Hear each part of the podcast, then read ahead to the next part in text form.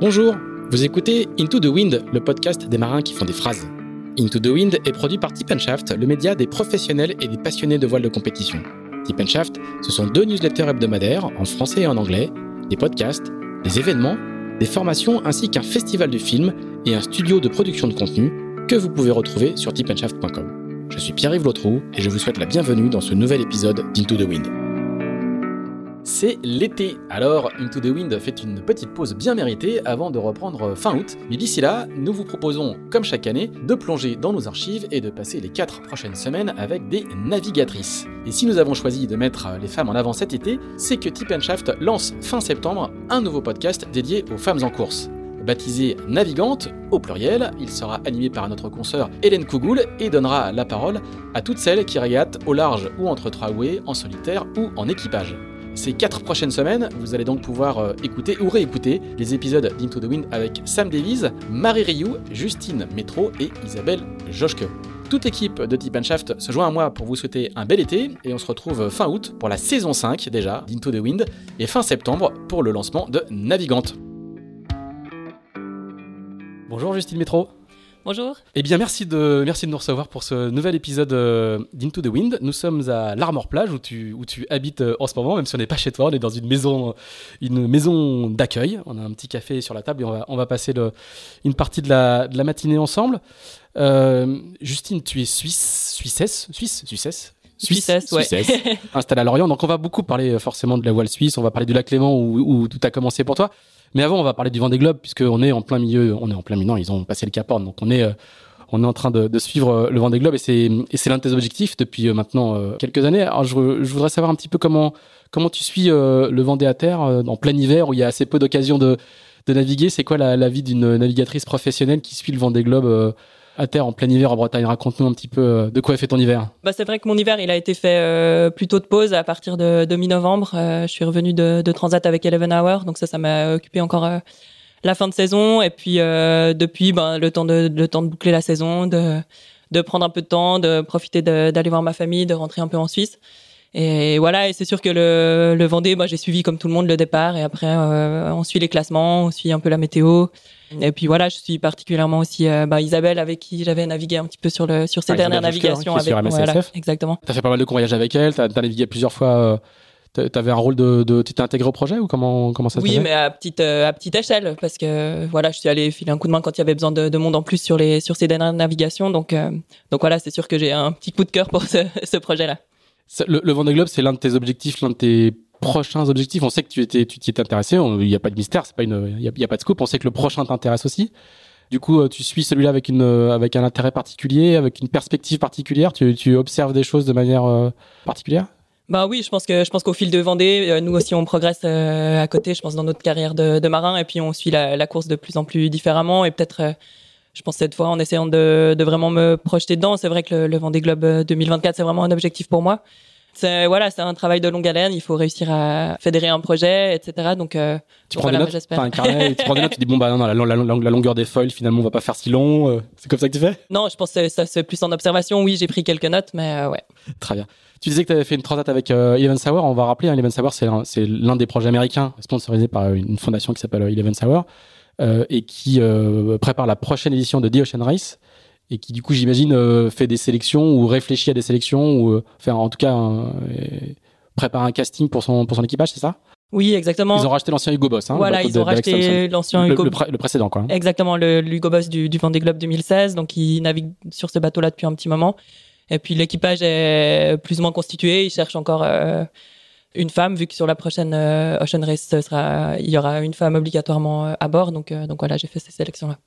T'es pas encore sélectionné ou tu peux, tu peux pas nous dire mon, mon programme 2021 euh, est pas euh, pas officiel. Euh, pas officiel. Très bien. Bon, on, essaiera, de savoir un petit peu au fur, au fur, au fur et à mesure. on va revenir de toute façon autour, du monde puisque ça, ça fait partie de, des, des, grandes étapes de ta de ta jeune carrière. Mais avant, on va on va retourner là où tout a commencé, c'est-à-dire au pied au pied des Alpes, euh, autour du, du, lac de Genève. T'es la deuxième d'une fratrie qui, en Suisse, est très très connue, qui sont les métros, parce que vous êtes vous êtes cinq frères et sœurs. Et vous êtes tous dans le bateau. En tout cas, beaucoup d'entre d'entre vous êtes tombés euh, dans le bateau.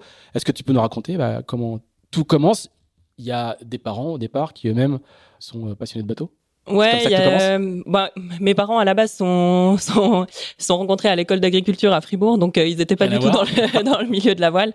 C'est vrai que, que mon père, il vient de, voilà, il est fils de fils de paysan dans la campagne fribourgeoise. Et ma mère fait la même école que lui, ils se rencontrent là, et puis euh, je pense qu'au bout d'un moment, ils se rendent compte qu'ils ont de la peine à gagner leur vie en, en travaillant pour d'autres agriculteurs. Puis ils font le choix d'aller d'aller à Genève pour euh, trouver plus facilement du travail là-bas. Je pense quand ma sœur euh, est, est, est, en route. Donc donc voilà, c'est ça un petit peu le déclic de se rapprocher du lac Léman parce qu'on du coup on grandit à Versoix qui est, vraiment juste au bord du lac à 10 km de Genève. Et puis mon père, je crois que c'est un, de ses beaux-frères qui lui apprend à naviguer, et puis c'est ça qui le, le, fait se mettre petit à petit à la voile. Ils achètent un premier petit bateau, et puis au fil que, que la famille grandit, euh, ils changent de bateau deux fois pour que pour qu'on puisse continuer à tous naviguer à bord, et puis faire euh, faire souvent de la croisière aussi euh, sur le lac pour le pour les, les auditeurs français qui, qui, qui, nous écoutent et qui connaissent pas le, le cadre genevois de la voile, c'est quoi la, la, la, voile la voile genevoise? Alors on connaît la voile chic, les D35, les TF35, les, les banquiers qui font de la voile à haut niveau, mais il y a pas il y a pas que ça du tout. Euh, le, le lac de Genève, c'est aussi il y a aussi une pratique de plaisance quoi. Ouais non non ouais exactement pas du tout. Il y a y a pas que ça. C'est vrai que je pense que la pratique elle ressemble assez à la pratique un petit peu partout dans il y a, y a, tout plein de petits clubs au bord du lac, beaucoup de, de petits ports, donc euh, donc quand même beaucoup de beaucoup de voiliers. C'est vrai qu'il y a, y a quand même un bon engouement euh, pour la voile en général, et puis il y a tout plein de, de donc d'écoles de voile, d'écoles de, sport pour les pour les enfants, pour les jeunes.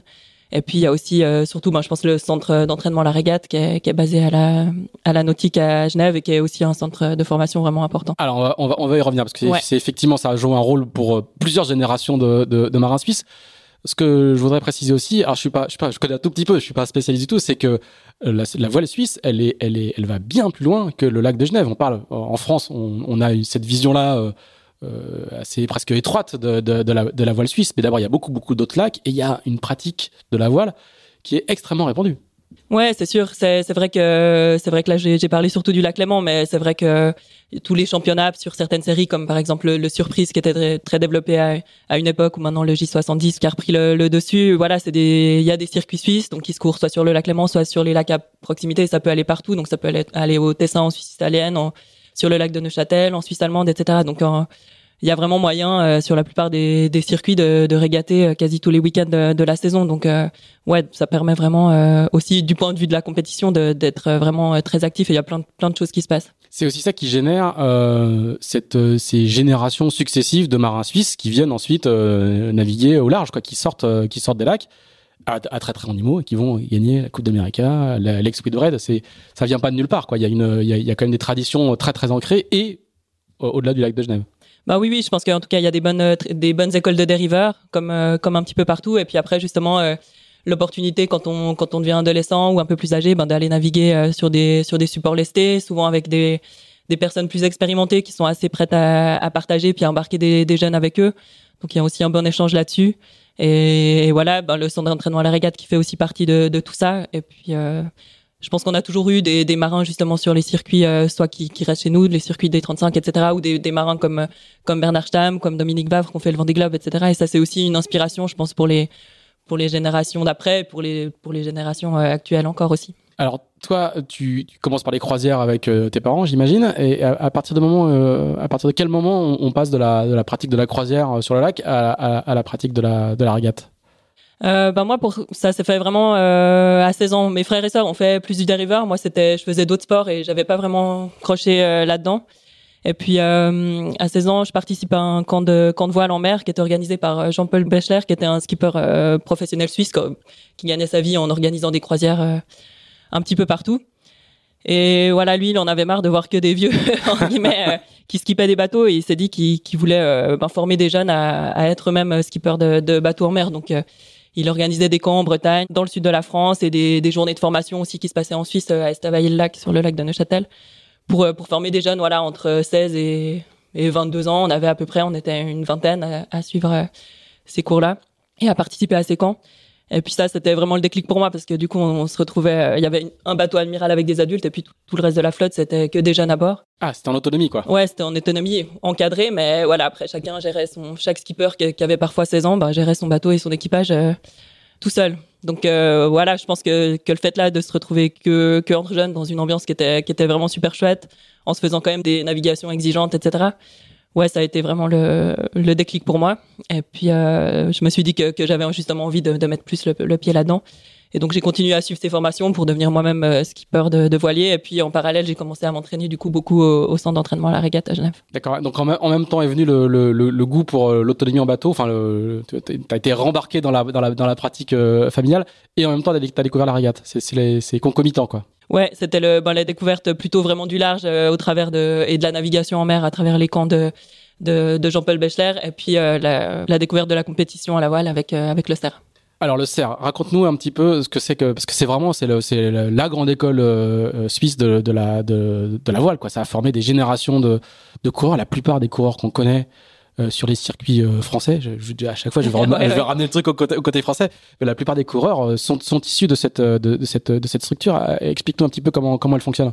Ben, c'est une structure, je crois qu'ils vont fêter les 40 ans cette année. C'est une structure qui est subventionnée majoritairement par la ville de Genève et qui a d'autres sponsors aussi privés.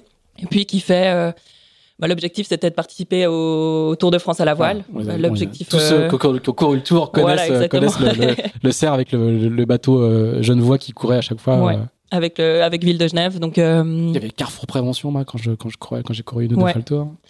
Exact. Donc donc la ville soutient toujours toujours cette structure et, et ça continue et ça se passe toujours aussi bien. Donc c'est c'est destiné aux jeunes de 15 à 30 ans, donc généralement les, les, jeunes qui sortent du dériveur ou les jeunes qui veulent se mettre justement à la compétition à la voile sur le, sur le tard.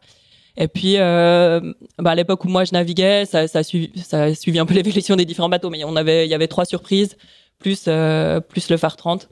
Donc euh, donc voilà, il y a des entraînements, je crois trois ou quatre jours par semaine. Et c'est ouvert ou il y a une sélection ou comment ça se passe? Non, c'est ouvert, c'est vraiment euh, les gens viennent, euh, voilà et bien sûr euh, quoi. Je pense que ça tient pas mal à la motivation, mais vraiment il y a pas de, il y a, y a, différents groupes de niveau, donc ça, on peut, on peut venir au CER même en n'ayant pas, pas beaucoup d'expérience dans la voile, mais voilà, si on est motivé, prêt à apprendre, il y aura pas de souci. Il y a des groupes de, de niveau adaptés. Et puis il y a des, bah, après les groupes plus élevés sont, sont plus destinés à, à, la compétition. Et puis bah, il y a aussi différents, différents objectifs parce que le Tour de France c'était généralement bah, pour les, les équipiers les plus, les plus qualifiés, mais il y a aussi beaucoup de circuits bah, sur, euh, sur les lacs. Et puis en Europe, par exemple, en surprise, etc. Il y a d'autres championnats. Et ça, c'était aussi plus, plus ouvert euh, à tout le monde. Et c'est vraiment un, un, sas de passage pour euh, tous les tous les marins suisses qui, qui vont atteindre le, le, le, niveau élite et qui ensuite vont aller euh, vont passer euh, en Figaro, en, en, classe 40 pour aujourd'hui. Euh. ça joue ce rôle-là? Oui, je pense. Après, il y a, y a, jamais de passage obligatoire non, au final, sûr. mais mais c'est vrai que je pense que l'expérience accumulée justement sur toutes les années, elle a fait qu'il y, qu y, a vraiment un très bon niveau. Les gens qui, qui ont acquis un niveau restent un petit moment pour transmettre au suivant, donc il y a une très bonne passation entre les différentes générations. Et puis tout ça, ça fait que le CER, en étant quand même complètement une structure complètement amateur ou quasiment complètement oui, amateur. C'est pas un truc fédéral, hein, ça n'a rien à voir avec la fédération ah non, non, suisse de voile. Hein, voilà. il, y a... il y a un administrateur qui est rémunéré, est généralement un, voilà, un préparateur, et le reste c'est en fait des étudiants ou des ou des amateurs. Donc euh, voilà, je pense que les résultats du CER euh, sur euh, sur les différents circuits montrent que, que la structure, elle a vraiment, euh, ouais, elle a vraiment un, permis des super choses pour une, pour une structure associative, justement. Ouais. Alors, toi, je, je crois que tu as un frère qui s'en occupe ou qui s'en est occupé Je ne sais pas où ça en est. Mais... ouais. Il y a ma sœur Elodie qui s'en est occupée pendant un petit moment et maintenant c'est mon frère Nelson, donc euh, le, le, petit dernier qui, qui s'en occupe. D'accord, donc c'est le, c'est un fief métro. Toi, tu vas passer ouais. combien de temps dans ce, de, de, au CER bah, je commence à naviguer au CER à 16 ans et puis du coup, ben, j'arrête plus ou moins quand, euh, quand je vais préparer la mini à 25 ans, donc ça fait quand même euh, ouais, 8-9 ouais. ans. Euh. C'est vraiment des années de, de, de formation importantes. Et tu, du ouais. coup, tu vas faire quoi? Tu vas faire du surprise? Tu vas faire comme, quel est ton c'est bah, quoi, voilà. quoi, ta formation à la ouais. du coup? Bah, je commence par le surprise justement en équipage. Euh, la base. Ouais, la base. Assez vite, euh, je m'intéresse quand même aux, aux, courses euh, en double et en solitaire. Donc je fais plusieurs fois la translémanique, je fais plusieurs fois les 5 ah, jours. La, la, la, translémanique, c'est une, grande, une grande classique. Euh, c'est une grande classique du, du lac de course en solitaire. Voilà, c'est ouais. la course en solitaire du lac, les 5 jours du Léman, donc qui se courent en double en surprise pendant 5 jours. Voilà, c'est des petites choses qui te, qui te mettent un peu le pied dans la, pas dans la navigation au large, mais dans la navigation plus au long cours et puis dans la.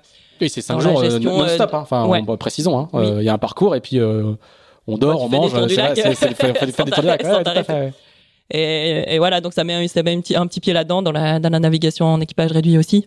Voilà, petit à petit, euh, je prends des galons au cerf et puis moi, je finis par faire euh, partie de, de l'équipage du tour que, que je fais trois années, euh, je crois en 2008 et 2010. D'accord. Ouais. Et le tour pour le, pour le, le CERF, ça représente, c'est l'aboutissement de, de, la saison. C'est vraiment le, là où on sélectionne toute l'année les, les, meilleurs pour aller faire, euh, pour aller euh, dans l'eau salée. Ouais, ouais, ouais, c'est vraiment le, c'est vraiment l'objectif, euh, l'objectif principal de la saison. Il y a toujours des objectifs aussi sur les différents championnats à côté qui se courent en, qui se courent en surprise ou sur d'autres supports. Mais non, non, le tour, c'est vraiment, ouais, c'est vraiment l'aboutissement. Il y a quand même pas mal de personnes qui peuvent y participer. En tout cas, à l'époque, c'était le cas vu que, vu qu'on tournait quand même sur, euh, l'équipage tournait pas mal euh, sur les différentes. Euh, ah, il y avait du monde dans les, enfin, Le bateau réclamait 7 ou 8 personnes et il y avait, ça durait 3 semaines. Plus généralement, certaines personnes faisaient l'Atlantique et d'autres, d'autres la mettent. Donc, donc voilà, c'est sûr qu'il y avait un petit peu de sélection, mais je trouve que c'était vraiment surtout aussi la, la motivation, l'engagement des gens qui étaient, qui étaient encouragés. Et voilà, c'était, et je pense qu'aujourd'hui, ça reste quand même une, une des lignes directrice du cerf. Alors, sauf que le tour n'est plus, n'est plus ce qu'il était. Et les bateaux, je, crois, il y avait des bateaux du cerf engagés en, en Diam. Oui, oui. Et ils n'ont pas fait la première année du Diam, mais après, je crois qu'ils ont été toutes les années. Et voilà, voilà. Avec beaucoup moins de monde, du coup. Ouais, avec moins de monde, donc euh, des projets un petit peu différents. Et puis euh, là, cette année, vu que le tour n'aura pas lieu, ils sont, ils sont repartis sur un projet un peu plus, plus large. Euh, ouais. Ah oui, ils vont faire, ils vont faire le fastnet, ils vont faire le fastnet sur, un ancien, sur un ancien c'est ça, non? Ouais, exactement. Donc des projets un petit peu différents, mais ça permettra de, de former les jeunes différemment.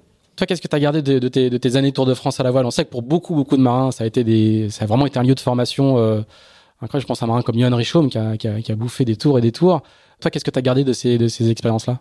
Ben, je pense, euh, j'ai Ouais, c'est vraiment ce qui m'a permis d'acquérir les bases de, ouais, de mes compétences aujourd'hui, je dirais. Euh, le fait de pouvoir s'entraîner vraiment quasi euh, tous les jours si on voulait au CERF. Donc ça veut dire que toutes les fins de journée, les entraînements, ils commencent à 18h. Donc ça permet aux étudiants de, de se déplacer, d'aller, euh, de, de, rejoindre la nautique depuis leur lieu d'études plus ou moins pour euh, pour aller s'entraîner. Ah, la nautique, c'est la, la, la société, la nautique, société nautique de Genève. De Genève qui est au Port Noir.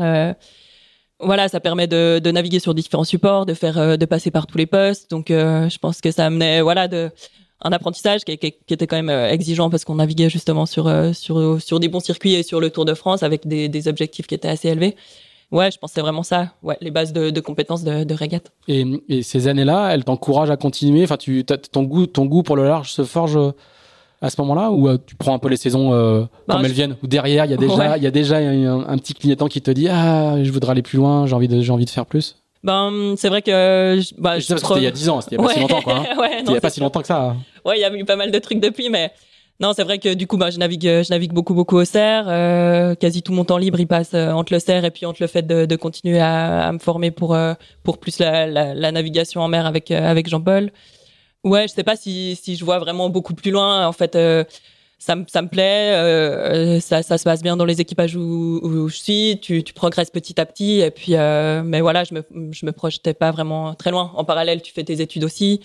Donc, euh, tu fais des études de, de, prof ou d'instit, c'est ça? Ouais, je fais des études euh, d'instit, donc là, à la haute école euh, pédagogique. Et euh, bah, entre temps, entre après le lycée, je suis partie quand même à 19 ans. J'ai fait six mois de de voyage en Atlantique avec une association aussi qui emmenait des, adolescents passer une partie de leur année scolaire en mer.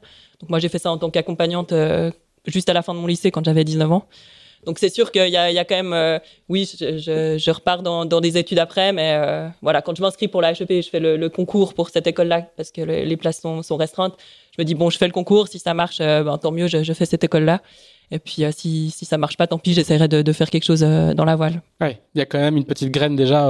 Enfin, la passion est tellement forte que c'est déjà un projet, quoi. Ouais, c'est déjà un projet. C'est vrai que ben du coup à 19 ans, je passe quand même six mois six mois en mer euh, sur un projet de, de croisière, hein, de, de, formation. Mais voilà, on fait un, un beau tour, on passe du, du temps en mer et c'est sûr que c'est sûr que ça, ça commence à travailler. Et quand on est euh, un jeune marin suisse, ce parcours-là, il est relativement balisé. Je veux dire, aujourd'hui, euh, un, petit Français qui est passionné, il se dit bah je, vais aller faire la mini, il y a des centres d'entraînement, il y a, beaucoup de matières accessibles. Enfin, c'est pas ultra balisé, mais enfin on, peut s'y retrouver. Puis il y, a, beaucoup de gens qui le font. Est-ce que c'est le, cas aussi en Suisse ou c'est plus aventureux?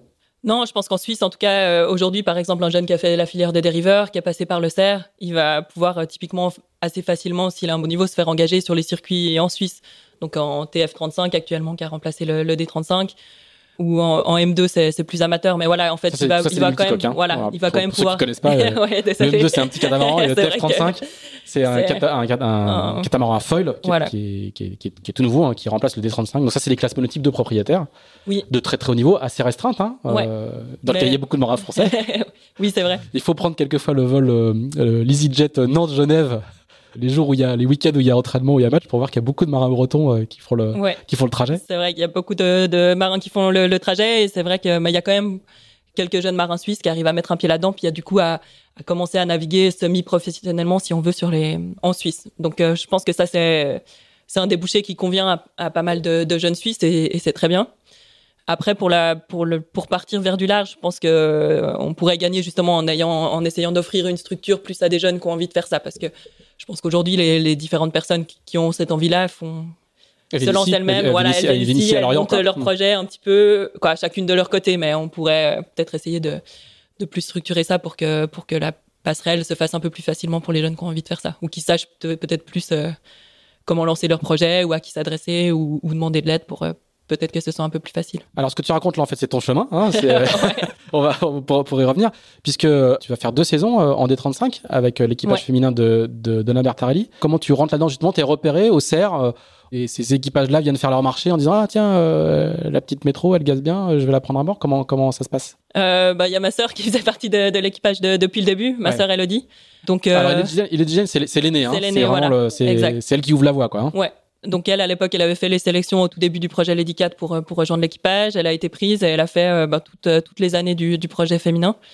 Et ben voilà, je crois qu'en 2010, ils cherchaient du coup une nouvelle équipière. Moi, je finissais mes études à ce moment-là.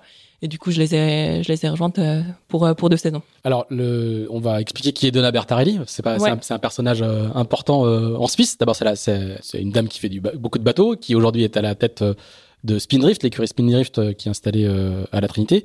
C'est aussi la sœur d'Ernesto Bertarelli, ouais. qui, a, qui, a, remporté deux fois la coupe euh, sous les couleurs de, de, de la Suisse. Donc c'est pas n'importe qui sur le lac justement. Et les, dans l'équipage féminin, il y a, il y a une, une belle brochette de, de coureuses. Ouais, complètement. Oui, oui, à l'époque où moi j'ai rejoint le projet, il y avait, il y avait Marie Rioux, il y avait Emmanuel Roll, Donna, Morgane Gauthier, Lise Wardley qui était là encore un petit peu au début. Et Karine Fauconnier aussi à un moment, je crois. Karine Fauconnier, elle, alors elle était, elle a fait les trois premières années, elle était plus là quand moi j'ai rejoint le projet. Et, euh, Donc c'est un et voilà, Nathalie féminin. Ouais, c'est un, ouais. un, équipage entièrement féminin qui fait le. Les trois premières années, c'est un équipage entièrement féminin et au moment où moi je reviens, y a, on navigue avec deux hommes, je crois. Ça change un petit peu, euh, ouais. Et du coup, c'est, raconte-nous un peu ce que c'est que ce, ce, ce circuit des, des 35. Ouais. Donc, c'est de la régate euh, entre trois bouées c'est de la régate entre trois bouées. Il y a, il y a quand même les classiques du lac qui sont intégrés dans le dans le circuit, donc qui sont la Genève Roll, qui est la course préparatoire du Bol d'Or. Genève Genève plus le Bol d'Or, ça ça compte aussi dans, dans le championnat. Et puis sinon c'est des. c'est le je sais pas si le Speed West, euh, le Speed voilà, West Suisse. C'est pour expliquer à ouais. nos auditeurs. Euh, donc euh, tour, tour, du lac qui se court généralement. Bah, en, en D35, ça va se faire généralement dans la journée. Voilà. de faire l'aller-retour. Ça, jusque... ça, peut durer, ça peut durer deux jours. Le, voilà, le, ça peut durer plus longtemps. Le, généralement, pour les monocoques, ça dure plus longtemps, c'est sûr que pour les multis. Mais voilà, un aller-retour Genève-Bouvray, qui, qui, est tout au bout du lac, au début des Alpes, et retour, retour à Genève. Et voilà. Et sinon, le reste du temps, c'est justement des week-ends de Grand Prix, euh, ouais, entre de régates entre bouées. Alors, il y a du haut niveau, hein, parce qu'il y a, de, il y a, il y a des marins, il y a des médailles olympiques, il y a des titres de champion du monde. Enfin, c'est un, un, un niveau euh, assez élevé. À quel, quel poste tu es à bord? Euh, Régleuse de voile d'avant. Ouais. Bon, c'est souvent le poste que j'ai fait euh, le plus souvent, en tout cas sur les sur les bateaux sur lesquels j'avais navigué avant. Et puis du coup, euh, ouais, c'est le, le poste qu'on me donne. Quel, quel, souvenir tu gardes de ces de, de ces... En fait, c'est ta première expérience à, à, ouais, c'est ma, assez ma, haut niveau, quoi. C'est ma première expérience professionnelle, si on veut, où voilà, où on commence à être rémunéré pour pour naviguer. Il y a il y a les entraînements qui sont structurés. Euh, pour moi, c'est l'apprentissage euh, du multicoque et puis de ben voilà de tout ce qui va avec, hein, de, de tout euh, justement du milieu de la voile plus professionnel, etc. Et je pense que pour moi, ça a été quand même un bon tremplin parce que et, et, je pense pour les pour les autres euh, pour certaines des autres femmes qui étaient à bord aussi parce que ça voilà ça, ça permet quand même de, de gagner une euh, une bonne expérience professionnelle euh, sur ce support là. Vous gagnez le bol d'or d'ailleurs. Hein je crois ouais. qu'il y a une année où vous gagnez le bol d'or. Ouais, on le gagne en 2010, ouais. C'est la première victoire et la seule dans l'équipage. Alors vous, je sais pas si l'équipage était entièrement féminin non, du coup. il y avait deux hommes justement. C'était le début de la transition parce que cette euh, cette plateforme là deviendra Spinrift un peu un peu un peu plus Exactement, tard. voilà. Donc moi je, je cours deux saisons avec euh, avec l'Edicat 2010-2011 et on sait qu'en 2011 le projet va va s'arrêter, le projet féminin parce que parce que ce sera la structure Spindrift qui va qui va naviguer sur les D35 et lancer d'autres d'autres projets aussi en parallèle. Ouais. Et qui plus tard fera euh, plusieurs tentatives de, de trophée Jules Verne entre autres. Enfin c'est une écurie qui fait beaucoup de qui a, qui a beaucoup de, de projets euh, en, en, même temps. À quel moment toi tu te tu à, l'issue de ces, ces, ces deux années là qui sont très régates. Hein. Il n'y a pas de nuit, ouais. a pas de nuit en mer, même sur le bol d'or. Euh, ouais. Comment le cheminement se fait pour euh, pour aller vers des vers de, des projets plus plus larges? Ouais, bah il y a pas de nuit en mer sur ces sur ces projets-là, mais en fait les hivers, il y a ces deux hivers-là où je navigue avec l'Edicat, je pars euh, trois ou quatre mois pour faire de, du voyage au long cours en mer. Donc, euh, euh, je crois qu'en 2010, je rejoins un, de mes amis justement des camps de Jean-Paul Bechler, qui lui à ce moment-là est en Argentine avec son, son petit bateau avec lequel il fait le, le tour du monde. Donc, euh, avec un half tonner, on a lu un prototype sans moteur. et du coup, on, on, je le rejoins à Buenos Aires et on descend le long de, de l'Argentine. On rentre dans les canaux. Ah tout, tout le voyage dans les canaux jusqu'à rejoindre Puerto Williams au Chili. Donc ça, c'est c'est une belle aventure. C'est de nouveau justement du temps en mer euh, sur un petit bateau dans des dans des dans, dans, un coin qui est quand même euh, bien exigeant. Donc euh, on finit ces trois quatre mois en mer, les deux, on est en super forme, en forme olympique. C'est la prépa, hivernale, quoi. ouais, c'est clair. Mais c'est vraiment un Il y super avait le chauffage dans souvenir. le Il y avait un petit chauffage au kérosène juste pour pour s'endormir. qu'on- Voilà, exactement. qu'on mettait juste pour s'endormir. euh. Euh, et voilà. Et en plus, on n'a pas de moteur parce que bon, euh, cet ami-là, il est assez euh, radical. Parfois, et c'est vrai qu'il avait eu des soucis de moteur et euh, je crois qu'au Brésil, il décide que qu'il qu'il va s'en passer, donc il démonte tout et puis il décide de, de naviguer que qu'à la voile. Donc on, on navigue aussi dans les canaux euh, sans, sans moteur, alors que normalement c'est interdit, mais bon, on arrive à à faire que que ce soit pas euh, que De personne prendre, euh, voilà que personne ne remarque et puis euh, et puis à naviguer euh, sans sans souci. Donc là, c'est pas de la régate, mais c'est des expériences qui forgent aussi euh, Ouais, c'est des expériences le qui goût du large et de, Ouais, de l'engagement, quoi. ouais, complètement. Tu vas faire plusieurs hivers comme ça de, à à Je te fais balader cet hiver-là et puis l'hiver d'après, justement en Patagonie, on rencontre un équipage de Belges qui eux font le tour du monde plutôt par le sud et l'hiver d'après, je les rejoins à Tahiti et on, je traverse avec eux jusqu'au Pérou. Euh, D'accord. Ouais. Et Panama après. Donc euh, ouais, ça fait euh, Ça fait du mille, quel- ça. fait un peu de mille et, et voilà et le reste de la de l'année, bah du coup c'est c'est la reprise des entraînements euh, pour le, pour le circuit des 35. Et alors, comment, comment tu bascules à, c'est pendant les longues nuits euh, de Patagonie où tu dis, ah, je ferai bien du mini ou comment, comment, comment ça, comment ça germe? Ouais, je pense que je, je pense que je commence à y penser. Je, je lis le, le livre euh, d'Hélène MacArthur à l'époque qui est, assez euh, inspirant, en tout cas pour moi à cette époque, même si on, on se projette pas assez loin. Voilà, on se dit, ah, ah c'est quand même, c'est quand même cool. Et puis, oui, parce qu'elle fait, donc elle fait le Vendée Globe 2000, 2000, 2001. Ouais. Où, elle, fait, où elle fait deuxième. Voilà, et elle a écrit son livre, euh, alors pas tout à fait, pas juste après, mais un peu plus ça tard. Être, hein, euh, ouais, 2005, quelque chose comme ça, je dirais. Ouais. Enfin, le groupe euh. avait d'ailleurs, c'est un, un, énorme bouquin. C'est vrai. Ben, on sait qu'en 2011, justement, le projet Lédicat va s'arrêter. Moi, j'ai plusieurs amis qui préparent et qui vont courir la mini en 2011. Donc, euh, des Suisses, Nicolas Groux et puis Étienne David, qui navigue d'ailleurs pour, pour Teamwork à ce moment-là. Euh, David qui est, qui est, qui est, qui est pas- passé par le CERF, voilà, Voilà, qui j'ai beaucoup Et- navigué au CERF. C'est pas un petit jeune, il a fait, il a fait de, il a fait la Whitbread, la il a fait l'époque, il- ouais. Donc c'est vrai qu'en Suisse, on a aussi ces, ces coureurs-là, typiquement Étienne David, euh, Nicolas Bertou, qui sont des anciens de la Whitbread. Donc il y a quand même encore et qui naviguent encore beaucoup sur les sur les circuits euh, en Suisse. Donc il y a aussi cette inspiration-là, euh, toujours quand même de de, Et la de ces transmission, coureurs. quoi. Sont- Ouais, et la transmission parce qu'ils sont très présents sur les différents circuits et toujours euh, prêts à, à partager. Donc voilà, moi je, je commence à y penser et puis euh, ben justement en 2011, euh, Teamwork ils ont deux bateaux sur la sur la course avec euh, Étienne David et David Raison qui va d'ailleurs gagner la mini. Ah oui, avec, avec, Avec- avec, avec, le, avec euh, le, le Magnum, Ouais. le 747, le premier, son, son premier dessin avec sa carène large en forme, en forme de SCO. Ouais, Et effectivement, il est, il est sponsorisé par, par Teamwork. Alors, Teamwork, une- Ouais. on va juste euh, donner le- quelques éléments. C'est une, société suisse euh, d'ingénierie, je me, je me trompe pas. de services informatiques. Service informatique, Ouais. ouais, d'ingénierie informatique, Mhm. euh, dont le patron, Philippe Ray Gomez, est assez euh, euh, déjà impliqué dans la voile. Quoi. Il est, euh, c'est un passionné quand même. Ouais, c'est un passionné. Lui, il navigue pas beaucoup. C'est surtout un passionné. C'est plutôt un montagnard, euh, Philippe. Mais voilà, il sait, je pense que le, le parallèle entre le milieu maritime et la montagne, ça lui parle. Et puis le- les parcours des, des marins, je pense que ça le, ça le fait bien rêver.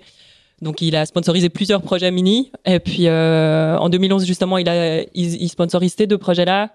Et Étienne et, Bertrand, et, et David, pardon, savent qu'ils veulent pas continuer, qu'ils veulent faire une pause après la mini. Donc euh, Teamwork a envie de refaire une mini transat encore derrière. Je te coupe juste, je, je me souviens d'avoir discuté avec Étienne David qui découvrait en fait la navigation en solitaire en faisant Ouais. des mini et pour lui c'était un truc euh, complètement incroyable. Hein. Il était, euh, il, avait, il, a, il était déjà euh, très expérimenté. Enfin, c'était pas, c'était pas un jeune trentenaire qui se mettait, qui se mettait mini. Ouais. Et je me souviens de, de, de, de, mais il me dit, mais j'ai jamais fait ça. J'ai jamais fait des, c'est, c'est quoi ces trucs où on navigue tout seul? Il était, euh, il était, euh, c'était assez sympa de voir la, la, la, découverte radicale que c'était pour quelqu'un qui avait beaucoup, beaucoup de milles dans les bottes, mais qui avait jamais navigué tout seul, quoi. Ouais, ouais, ouais, c'est sûr. Et puis qui était en proto, donc c'est sûr que c'est des bateaux Ouais. assez exigeants, euh, tout seul. ouais. Mais oui, oui, je me souviens bien de, de ça aussi. Et voilà, c'est un peu lui justement qui me met le, le pied dedans parce que Teamwork qui cherche un nouveau skipper. Moi, j'ai beaucoup navigué avec lui euh, sur le Tour de France à la voile euh, et puis euh, et puis sur les autres circuits en Suisse. Et voilà. Étienne puis voilà. le skipper de- des, des projets suisses euh, sur pendant le un tour petit du moment, Cerf il était très, très voilà, il, il barrait les, les bateaux du Cerf euh, sur les projets Tour de France. Ouais. Et donc, du coup, en fait, tu as, un projet mini qui t'arrive euh, tout ficelé avec un sponsor euh Voilà, bah, au moment où moi je me dis, bon, l'édicat, ça s'arrête, j'ai quand même envie de, de continuer, c'est peut-être le bon moment de faire un projet. Je sais que, voilà, je me dis, si je le fais pas, je le, je le regretterai, et puis du coup, faut y aller, mais bah, voilà, c'est pas facile à, à ouais, 20, 24 ans en Suisse de se dire, bon, ben, comment, comment je fais pour monter mon projet, pour, pour le financer. Moi, j'ai pas, j'ai pas un sou en poche. Donc voilà, mais ah, bah, j'ai la chance de. Pour, pour, faire un comparatif, le monde suisse de la voile est, est, quand même dominé par les propriétaires. Il y a quelques sponsors. Souvent, euh, par exemple, je prends les D35, il y a beaucoup, ou les TF35, c'est des sponsors qui sont plutôt ceux des propriétaires qui naviguent à bord. il n'y a, pas encore la culture commerciale qui est, qui est plus développée ici, mais qui est, qui est spécifique à la France, où le, le sponsoring privé est très très développé quoi. Oui, c'est sûr et puis surtout ben une entreprise suisse elle a pas forcément euh, de l'intérêt à avoir de la visibilité sur un sur un mini euh, en Bretagne. Donc, voilà, il faut réussir à, il faut réussir à vendre le projet. Mais c'est vrai que j'ai vraiment de la chance parce que la, la saison des 35 se finit euh, au mois de septembre et puis je crois qu'au mois d'octobre du coup je rencontre euh, Philippe Régorès de, de, Teamwork sur les conseils d'Étienne David et puis de et puis d'autres équipiers qui, qui, naviguaient à l'époque aussi pour Teamwork. Et puis en fait en une semaine on, on se dit qu'on qu'on lance le projet, qu'on commande un bateau et puis puis trois mois plus tard je débarque du coup à Lorient euh, pour euh, pour commencer à naviguer. Ah, ça c'est c'est bien les projets les projets qui qui s'enchaînent euh, comme ça. Ouais. Non, c'était vraiment une, une, grande chance de, de, que ça se passe comme ça. Et la mini était dans ton scope depuis depuis longtemps? Non, je pense que ça, ça faisait peut-être une ou deux années que, que je commençais à y penser, ouais. Ah oui, quand même. Il y avait Ouais. oui, oui, ça se fait pas du, du, jour au lendemain. ouais. Et du coup, euh, bah, quand on est une jeune Suissesse qui veut faire la mini-transat, Lorient est une destination obligatoire? Bah, c'est, Étienne David qui m'avait recommandé de, de venir m'entraîner à Lorient avec Tanguy Le Glatin. Euh, lui, il s'était entraîné à la Baule, je crois, mais il m'avait dit qu'il avait fait cinq jours avec Tanguy et que c'était que ça valait plus que ces deux années d'entraînement. donc, euh, donc voilà, il m'avait recommandé chaudement de venir avec Tanguy et puis euh, du coup, c'est, c'est comme ça que le choix s'est fait. Alors, on va expliquer un petit peu qui est Tanguy Le Glatin. Et toi et moi, on le connaît très très bien euh, parce qu'on a, on a eu, on a bénéficié de ses services pendant pendant longtemps. donc Tanguy est un, le, le fondateur d'une structure qui s'appelle qui s'appelait AOS à Lorient au mi-temps des années 2000 et qui du coup est devenu était, était entraîneur et c'est devenu le, le, coach comme on l'appelle. Et il a formé euh, bah, déjà plusieurs générations de, de coureurs. D'abord beaucoup en mini. Euh, la plupart des gens qui l'entraînaient ont gagné la mini en série ou ou en proto. Et ensuite il est monté en gamme sur euh, tous les supports. Et c'est aujourd'hui un, un, un, entraîneur très très très qualifié et très très connu et très couru. Mais à l'époque c'était un petit peu c'était encore ses premières années. Et il est très connu effectivement pour bah, prendre en main des jeunes coureurs les former et, et, les, et les envoyer sur le sur, sur la mini et, et plutôt en haut des, en haut, en haut des podiums. Voilà, je fais un, un petit insert pour expliquer qui est, qui est, parce qu'il est très connu ici et pas forcément de tous les gens qui, de, de tous les gens qui nous écoutent. J'espère bien tôt ou tard le faire venir sur, euh, sur ce podcast pour qu'il nous raconte euh, euh, son parcours à lui. Eh ben, raconte-nous ce que c'est que, que de débarquer à Lorient quand on a quand on a 25 ans pour ce pour ce type de projet. Aujourd'hui, même chose pour beaucoup beaucoup de jeunes marins qui arrivent ici. c'est un parcours assez classique, qui est un petit peu balisé. Maintenant, il y a des structures qui accueillent les gens, etc., etc. Quand on est en 2010, il y a 10 ans, il n'y a que 10 ans, mais il y a déjà 10 ans.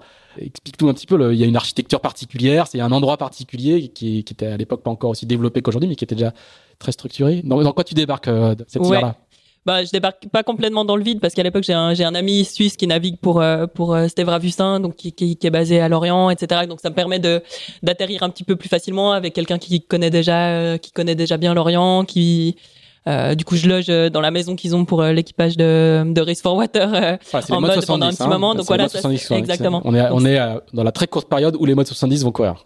Ouais, exact. Donc ça, ça m'aide, ça m'aide bien à atterrir et puis à m'intégrer. Et puis après, c'est vrai qu'en commençant les entraînements avec Tanguy, et à l'époque, on avait vraiment un super euh, super groupe d'entraînement là en mini avec euh, il y avait Renaud Marie, Clément Boussou, euh, Elise Bakoum et Eric Cochet et Tanguy Le Turquet. Donc vraiment une chouette équipe euh, de gens qui ont plutôt à peu près le même âge et puis une vraiment bonne entente. Donc donc en fait ça fait que voilà tu, tu te retrouves moi en venant de la Suisse avec les envies que j'avais, ben, je me retrouve avec des gens qui ont en fait les mêmes envies que moi qui correspondaient plus par rapport aux envies par exemple qu'avaient mes mes collègues étudiantes de la haute école pédagogique de de, de Lausanne. Donc, euh, donc voilà, c'est vrai que moi, je me sens assez vite euh, bien. On a une bonne structure d'entraînement. Euh, je vois assez vite que ça se passe bien en entraînement. Avec Tanguy, le contact passe on bien. Est niveau donc, donc voilà. Professionnel, hein. C'est-à-dire qu'on on navigue la semaine, quoi. Hein Ouais, par contre, voilà, avec ce groupe-là, on, on gagne pas sa vie, ou pas très bien. Toi, peut-être que tu as, as, de quoi vivre, mais on est dans un monde, c'est pour ça que je parle de monde pré-professionnel, c'est que tout, le monde n'est pas forcément rémunéré. C'est sûr. Mais en tout cas, en termes d'engagement et de préparation, on est dans un monde professionnel. C'est vrai, qu'en mini, en tout cas, comme ça se passe à Lorient, il y a, y a, les projets peut-être plus amateurs ou pour les gens qui, qui, travaillent ou qui ont moins de temps à investir pour, euh, pour ces projets-là, qui naviguent le week-end. et nous, ce groupe-là, des personnes dont je parlais, on navigue euh, la semaine. Il y a Simon Coster aussi, euh, navigateur suisse-allemand, du coup, qui nous rejoint en cours de route. Donc voilà, ça fait qu'en tout cas, le, je pense que la transition pour moi, elle se fait quand même assez euh, rapidement. Tu vois, en deux trois mois, tu te sens, tu commences à te sentir euh, bien à ta place. Et puis ça navigue beaucoup. dire, euh, par rapport à bah, pas mal de, de, de, gens qui font de la course large, ça navigue beaucoup. Là, ils, naviguent en ce moment là. ils sont, il y a des, il y a, des, les entraînements. ok. Donc il avance les débuts de saison de, de plus non, mais enfin, je veux dire, quand je dis maintenant, c'est peut-être dans, 15 jours. moi, je, moi je me suis entraîné sous la neige avec Tanguy Le Gatin. Quoi. Je peux dire que je, je fais pas grand chose techniquement, mais mentalement, quand tu reviens, t'es j'ai encore des photos de, de, de certaines sessions. Mais ce que je veux dire, c'est que ça navigue beaucoup. Oui, oui, c'est sûr. En Figaro, les entraînements, ils recommencent mi-janvier en général ou plus tard fin janvier. Et puis en, mini, c'est un tout petit peu plus tard parce que le début de la saison commence un peu plus tard. Mais voilà, entre février et avril, c'est sûr que ça navigue beaucoup pour préparer les, les premières courses. Le, le, mini, comment on se fait ce, cette entrée en contact avec ce monde-là et ce support-là? Bah, je pense que ça se fait assez bien pour moi. Bien sûr, il y a, y a, plein de choses à apprendre. Techniquement, moi, j'ai pas, j'ai pas des grosses euh, bases, donc euh, voilà, ça permet de mettre un pied là-dedans. Il faut, on est un peu tout seul aussi hein, sur les projets mini. Moi, j'ai la, j'ai la chance d'avoir Étienne David qui, qui me donne un petit coup de main vu qu'il est toujours euh, impliqué avec Teamwork. Donc ça, ça m'aide bien du pour le, le, côté technique parce que lui, c'est un bon technicien aussi. Il fait quelques navigations avec moi aussi. Il fait la première course, euh, donc euh, donc voilà, ça aide. ouais, c'est vrai qu'on on gagne l'aide de, de Miclé ensemble. Donc voilà, tout ça, ça fait que c'est un bon début et puis ça ça lance ça, ça lance bien la suite. Le mini Fastnet aussi sur ma ouais, ça c'est l'année d'après, je crois. L'année d'après, d'accord. Ah non, c'est cette année-là aussi. Je ouais. crois, hein, c'est 2012. Ouais, ok. C'était biographie sur le site de la classe Figaro. Donc, euh, ouais, non, c'est euh, vrai. Et donc, ça, bah, ça commence assez fort quand même. Ouais, ouais, ouais. Parce que t'es busy du circuit. Je suis busy si, du euh, circuit. Après, c'est sûr que j'ai les moyens de, de, faire les choses bien. Je peux, je peux me consacrer à 100% au projet parce qu'avec. Euh, avec... un bateau de série, hein. ouais, en bateau de série, ouais. En Assira. Euh, un bateau qu'on a fait construire du coup avec, euh, avec Teamwork. Donc voilà, moi j'ai toutes les conditions aussi qui sont qui sont là pour bien faire. Et puis c'est vrai que on s'était posé la question avec Teamwork de faire un 50% sur le projet, mais en fait entre la Suisse et la et de devoir faire les trajets pour la Bretagne, etc. On se dit assez vite que ça va ça va juste euh, être de la perte de temps, être un peu compliqué. Puis du coup, euh, on décide d'y aller à fond sur le, sur le projet. Tu vas faire les sables, les Açores, qui est la première. Donc c'est là pour les gens qui connaissent pas très bien le mini, c'est la, course les années paires, qui est, qui pas une transat, mais qui est une l'équivalent quasiment ouais, d'une parce que l'aller-retour. la meilleure course de préparation pour, voilà, pour la 2500 000 en solitaire, enfin 1300 l'aller, 1300 retour pour, pour les Açores, pour, euh, ouais. pour, pour, simplifier. Ça, pour le coup, c'est ta première grande expérience en solitaire au large. Qu'est-ce que, quel souvenir t'en gardes? Bah, j'en garde un bon souvenir parce que bah, je gagne la première étape. Donc euh, voilà, pour moi qui arrivais de la Suisse euh, quatre mois après de de faire ça, c'était un ouais, c'était une belle réussite. J'ai eu du plaisir en mer. Les conditions elles avaient été dures, mais voilà, ouais, j'étais contente de la, de la manière dont, dont j'avais mené mon truc, euh, en tout cas sur la première étape. Euh, sur la deuxième, j'ai une casse de safran. Donc, euh, donc voilà, ça, ça, ça, me fait un, je crois que je finis sixième au général ou comme ça. Donc ça reste un bon résultat. Mais voilà, en tout cas, je me dis, sur cette première justement grande course en solitaire, bah, je me dis que voilà, que, que ça se passe bien, que je me sens bien à bord, que j'ai réussi à faire ma stratégie comme, comme je voulais. Donc c'est, c'est vraiment très positif c'est validé, en tout cas, le, ton, goût pour le large en solitaire est validé. Ouais, voilà, c'est vrai que par rapport aux autres petites courses qui normalement durent deux à quatre jours, là, on passe vraiment dans un, un peu dans une autre dimension. Euh, parce qu'on fait des étapes qui durent presque ouais 8 à 10 jours donc euh, donc ça permet de, de, mieux voir de mieux se projeter aussi pour la mini transat ce type de circuit ça, ça a de l'impact en Suisse parce que c'est cette année-là c'est en anglais c'est Swiss Female Sailor of the Year Ben oui, je pense parce que bon aussi il y a pas il y a pas beaucoup de il y a pas beaucoup de couleurs, coureurs au large en Suisse. Moi j'étais la, la, seule à ce moment-là. Oui, je suis toujours la seule à peu près à faire du, du solitaire. Donc euh, oui, ça, a un impact. Et puis je pense que c'était la première fois qu'il y avait une femme euh, suisse justement qui se lançait sur, euh, sur le circuit mini transat. Donc ça a eu un petit impact, ouais. Mais après, c'est pas autant suivi que, que le oui, ou que d'autres circuits. On, est, on, est bien d'accord. On pas à l'aéroport. Il y a, y a non, pas non, non. à l'aéroport quand t'arrives. Non, non, non, pas du tout. Mais voilà, c'est sûr que chaque année, chaque édition de la Mini Transat, il y a généralement environ trois projets suisses euh, sur la Mini. Donc, il y a quand même euh, cet engouement-là de la part justement de jeunes ou, de moins jeunes qui, qui se disent à un, moment donné, ben, j'ai envie de faire ça et j'ai envie de, de, me lancer. Ouais. L'année d'après, c'est la Mini Transat. Donc là aussi, ça se passe bien. Tu, tu gagnes, tu gagnes la Select. Vous faites deuxième. Euh... Non, tu gagnes, tu, gagnes, tu gagnes la Select, qui est la grande course d'entrée assez sélective, comme son nom l'indique, euh, au début d'année du circuit du circuit midi. Et puis à la Mini Transat, ça se passe bien parce que tu fais deuxième. Ouais. Ouais, ouais, donc. Euh... Alors, raconte-nous parce que c'est une édition de la Mini qui est très très particulière. Pour ceux qui suivent un petit peu, la Mini Transat traditionnellement part d'un port breton la plupart du temps, arrive soit à Madère, soit soit aux Canaries et finit voilà soit et fini alors maintenant c'est aux Antilles ou sinon au Brésil et là en fait il y a du très mauvais temps et donc c'est une édition totalement atypique Exactement, je crois qu'on devait partir mi-octobre de, de Douarnenez. Au final, la météo est, vraiment mauvaise et, et permet pas de dégolfer, permet pas que toute la, flotte dégolfe euh, de manière correcte. Donc on attend deux semaines euh, à Douarnenez où le départ est repoussé avant de pouvoir partir. On a l'habitude des reports de, 48, 72 heures, là c'est deux semaines. Il n'y a pas de fenêtre avant deux semaines. Bah, on est déjà fait trop tard dans la saison euh, cette, cette année-là. Et on finit par prendre le départ quand même de la première étape. Et puis, euh, ben, au milieu du golfe de Gascogne, la course est neutralisée parce que les conditions sont dégradées. Voilà, moi je suis plutôt, je suis plutôt bien classé dans, dans cette partie-là et, notre groupe euh, met du temps à avoir l'info qu'il faut. Euh, qu'il faut se dérouter sur Rerun, donc on finit par, par se dérouter. Une partie de la on flotte. rappelle, hein, il n'y a pas de téléphone satellite. On n'envoie pas, on n'envoie pas. les bateaux accompagnateurs qui, qui, viennent nous, c'est à la VHF, à la VHF que. Et à la, BLU, en fait, vous pouvez écouter le, les messages de la direction de course à la BLU. Voilà. Donc, les quelques premiers, les quelques premiers de la flotte se retrouvent à, à Sada, donc euh, proche de la Corogne, et puis tout, le reste de la flotte, on se retrouve à Riron. Donc la, la course, est, voilà, la flotte est en plus scindée en deux. Il faut relancer un départ on repasse encore quelques jours euh, justement au nord de l'Espagne à, à, savoir euh, ce qui va se passer. En, plus, vous êtes euh, entre guillemets à poil parce que vous avez, ah vous avez laissé vos téléphones portables. C'est ça. Hein, moi, traditionnellement, les téléphones portables sont, sont donnés dans un, un grand caisson étanche qui va sur un bateau accompagnateur parce que c'est vraiment sans assistance et sans connexion avec la terre. Ouais. Donc en plus, vous êtes tous, vous êtes répartis sur deux ports et, euh, avec voilà, des grandes difficultés pour communiquer. Quand nous on arrive à Riron, la direction de course est, est ouais, la Corogne. Donc voilà, bref.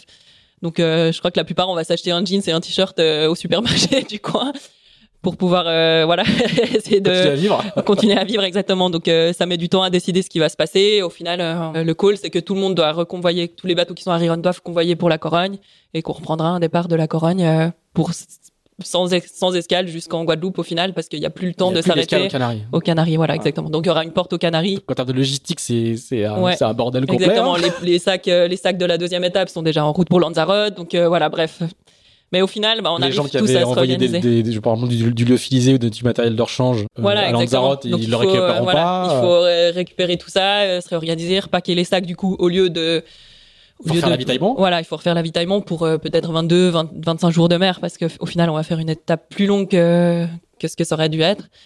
Donc voilà, un peu de logistique. C'est vrai que dans l'histoire, ben, il y a des gens qui décident de pas repartir parce que voilà, on a eu du vent sur la première euh, partie d'étape. On a eu beaucoup de vent aussi quand il a fallu convoyer euh, ouais, le convoyage, pour la Le convoyage, le convoyage c'est encore toute une histoire parce que c'est vrai que je crois que nous en convoi, quand on convoie, il y a un front qui passe euh, au milieu du convoyage, donc on est beaucoup de bateaux à s'arrêter dans le port euh, où Jean-Pierre Dick s'est arrêté au nord de, de l'Espagne quand il a perdu sa quille sur sur, sur le Vendée Globe, ouais, sur un Vendée Globe.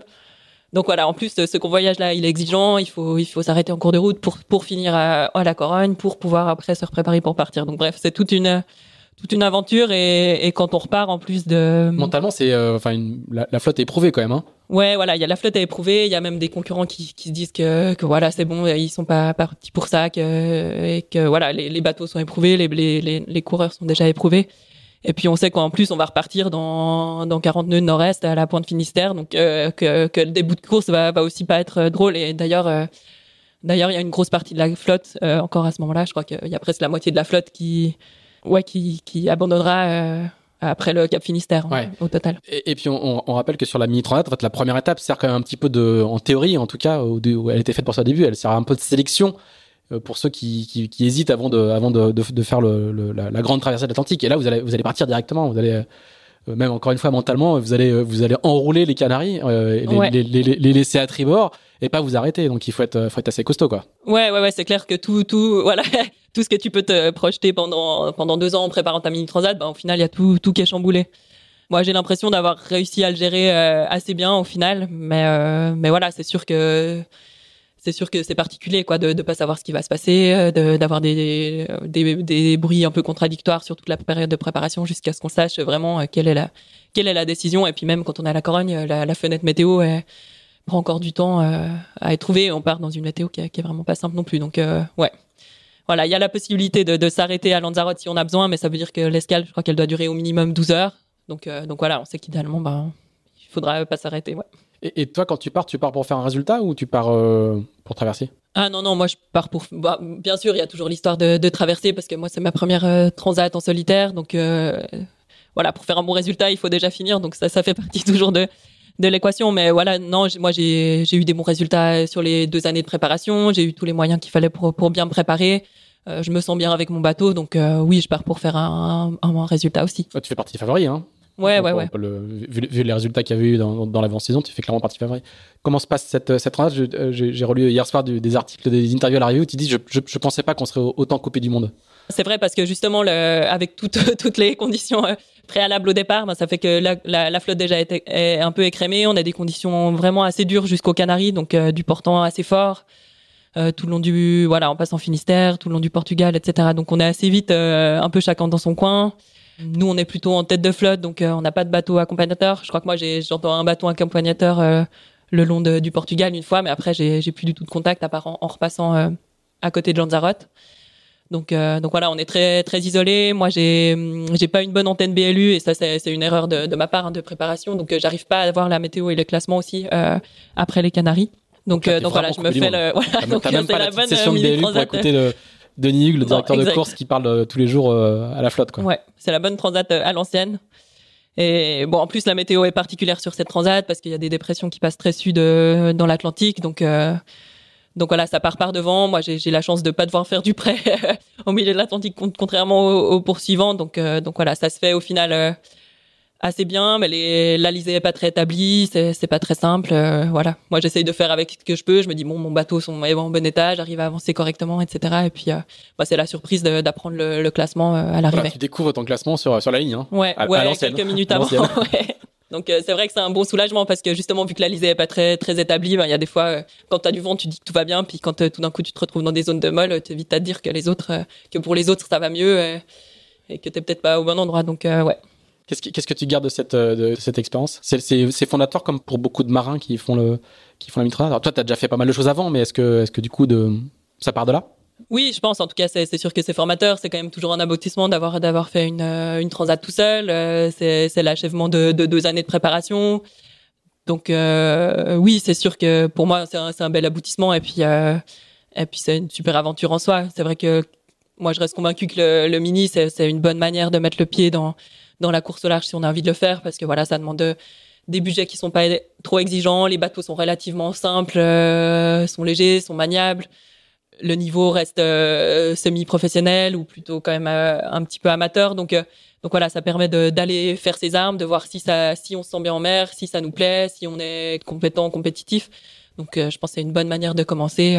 c'est sûr que de mettre un pied, par exemple, directement dans le circuit Figaro, c'est un peu plus, c'est un peu plus exigeant c'est un peu, c'est un peu rude. Ouais, ça, ça peut être rude. Après, ça correspond euh, sûrement euh, bien aux profils qui viennent de, de l'olympisme, comme ça, et qui ont déjà l'habitude de projets très structurés et qui ont déjà beaucoup navigué euh, à haut niveau. Alors toi, en, flûte, en, fait, le, le, paradoxe, c'est que tu es, déjà dans le coup d'après. Quand tu arrives aux Antilles, tu es, déjà, es déjà dans le coup d'après, parce qu'un peu avant de prendre le départ de, de la Mitronat, tu as été présélectionné ou tu passes des sélections à bord de... À bord de SCA, de ouais. SCA, j'ai cherché, le de Team SCA qui est un bateau, euh, un bateau euh, féminin, entièrement, un équipage entièrement féminin pour la Volvo Ocean Race 2014-2015. Ouais. Euh, je ne pas que je me trompe dans toutes les, dans, dans toutes les dates. Donc, tu as déjà, c'est un drôle de statut parce que tu es, chez les ministres et en même temps, tu as un autre pied dans un monde ultra pro qui a, qui a vraiment rien à voir. Et d'ailleurs, les, les, les, tests et les sélections se déroulent comme beaucoup des projets menés par la structure qui gère ce projet-là, euh, euh, qui se passe à, Lanzarote, sur l'île d'escale de la, passe, euh, de, la, de, la Mitrodate. Exact. Explique-nous comment, comment, comment tu vis d'abord entre cet, cet entre-deux, d'une part, et d'autre part, comment comment tu as été recruté sur, sur le projet? Bah, En fait, je crois que c'est justement l'hiver 2012, donc à la fin de ma première année de mini, où, où SCA annonce qu'ils veulent faire un projet Volvo Ocean Race avec un, un équipage féminin. Ça fait 12 ans qu'il n'y a pas eu d'équipage féminin sur, sur la course. Et puis, bah, moi, je me dis, bon, bah, je pense pas du tout que je serais prise, mais, mais bon, rien, rien à perdre, je vais quand même envoyer euh, mon dossier. Donc, euh, donc je le fais. J'ai pas trop de réponses. Et puis je crois que c'est Karine Fauconnier qui, qui va en sélection avec eux sur sur une des premières sélections parce qu'elle est avec son expérience, elle est pressentie pour faire assez naturellement partie de l'équipage. Et puis, quand elle y va, ils cherchent toujours des filles de moins de 30 ans. Et puis, elle leur dit, mais, mais je crois qu'il y a Justine Métro qui, leur, qui vous a envoyé son dossier, vous devriez la tester, elle a fait des bons résultats en mini, etc. Elle, elle avait beaucoup navigué avec ma sœur sur sur les 10 donc voilà, c'est elle qui me qui me recommande. Et puis c'est c'est ça qui permet que j'aille participer à la deuxième session de sélection, je crois qui était qui devait être au printemps 2013. Donc c'est un gros projet, hein. un gros projet assez lourd. Il y a beaucoup de sélections. Le, processus de, de, sélection, il est il, est, il est long. Le, le, skipper qui au final sera Sam Davies va mettre très longtemps à émerger. Enfin, c'est euh, c'est un projet assez compliqué quand même. Hein. Ouais, c'est sûr que je pense qu'on manage. Et, c'est un projet féminin entièrement managé par des hommes. Oui, petite précision. c'est sûr. Petite précision. Donc c'est vrai, ouais. Moi, je participe à ces sélections, ça se passe plutôt bien, mais en même temps, j'ai mon j'ai mon projet mini et voilà, c'est un side project quoi. Disons que c'est sûr que la mini, ça fait, j'ai envie de, de la faire, donc euh, voilà, j'ai des engagements avec Teamwork. C'est sûr que la mini transat, je vais la faire. Mais je, je fais cette sélection-là, ça se passe, ça se passe bien. Et puis je retourne naviguer avec eux au Fastnet parce qu'ils ont besoin d'une équipière à ce moment-là. Ça se passe bien aussi. Et puis du coup, ben, euh, à la fin de la mini transat, ils, me disent de les rejoindre euh, à Lanzarote. Donc euh, j'ai le temps juste de, de ranger mon bateau euh, en Martinique. Et une semaine après, je suis, je suis à Lanzarote pour. et là, une semaine après, quoi. Voilà, t'as, pas le temps de, pas le temps de À ce moment-là, quand, quand ouais, ouais, c'est vrai, ça enchaîne bien, mais il y a, y a, les vacances de Noël qui, qui viennent pas longtemps derrière. donc ça, et le fait d'avoir fait la mini euh, joue?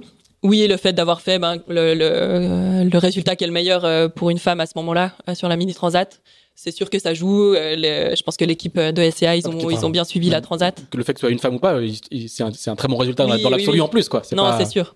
Donc voilà, je pense que je pense que les sélections avec eux que j'avais eu le temps de faire dans la saison 2013, ça s'était bien passé. Plus il y a la mini transat. Donc en fait, quand quand j'ai rejoint à Lanzarote l'hiver, ils me disent à ce moment-là que, que c'est bon qu'on va qu'on va signer et puis que je peux je peux faire partie de, de l'équipe pour pour la suite. Et comment vous êtes sélectionné? Vous passez des tests physiques, on vous chronomètre, euh, il y a un concours de pompe. Comment comment comment ça marche? C'était euh, les sélections qu'ils ont fait au printemps 2013. C'était des des sessions de deux semaines, je crois. Donc euh, voilà, tu tu viens deux semaines avec tes affaires sur place, test physique et puis après c'est le c'était vraiment le, le, fonctionnement un peu euh, classique qu'aurait une équipe en, en entraînement. Donc euh, voilà, sport le matin et puis navigation. Euh, et tu tournes sur les postes et ils t'observent sur les différents postes. Voilà, exactement. Tu tournes sur les postes assez vite. Ben, les, les, différentes filles ont quand même un peu leur spécialité, donc tu vas pas aller non plus.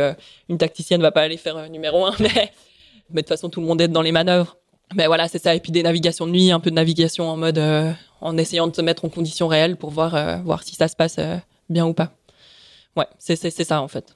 Et comment ils font ils, ont, ils, ont, ils vous donnent des notes après euh, on, on, je te pose cette question-là parce qu'en fait, on sait, on, ouais, on, connaît pas, on, connaît, on connaît pas l'intérieur de ces, de ces euh, Moi, j'ai pas les dessous non plus de la sélection, mais, je pense que. du coup, l'ambiance, c'est comment? Il y a une ambiance concours entre les filles ou comment, comment ça se, comment ça se passe? Je pense que l'entente est quand même plutôt bonne. C'est rarissime, euh. hein, je veux dire, le, ce type de projet, euh, on, ne sélectionne pas les hommes, par exemple.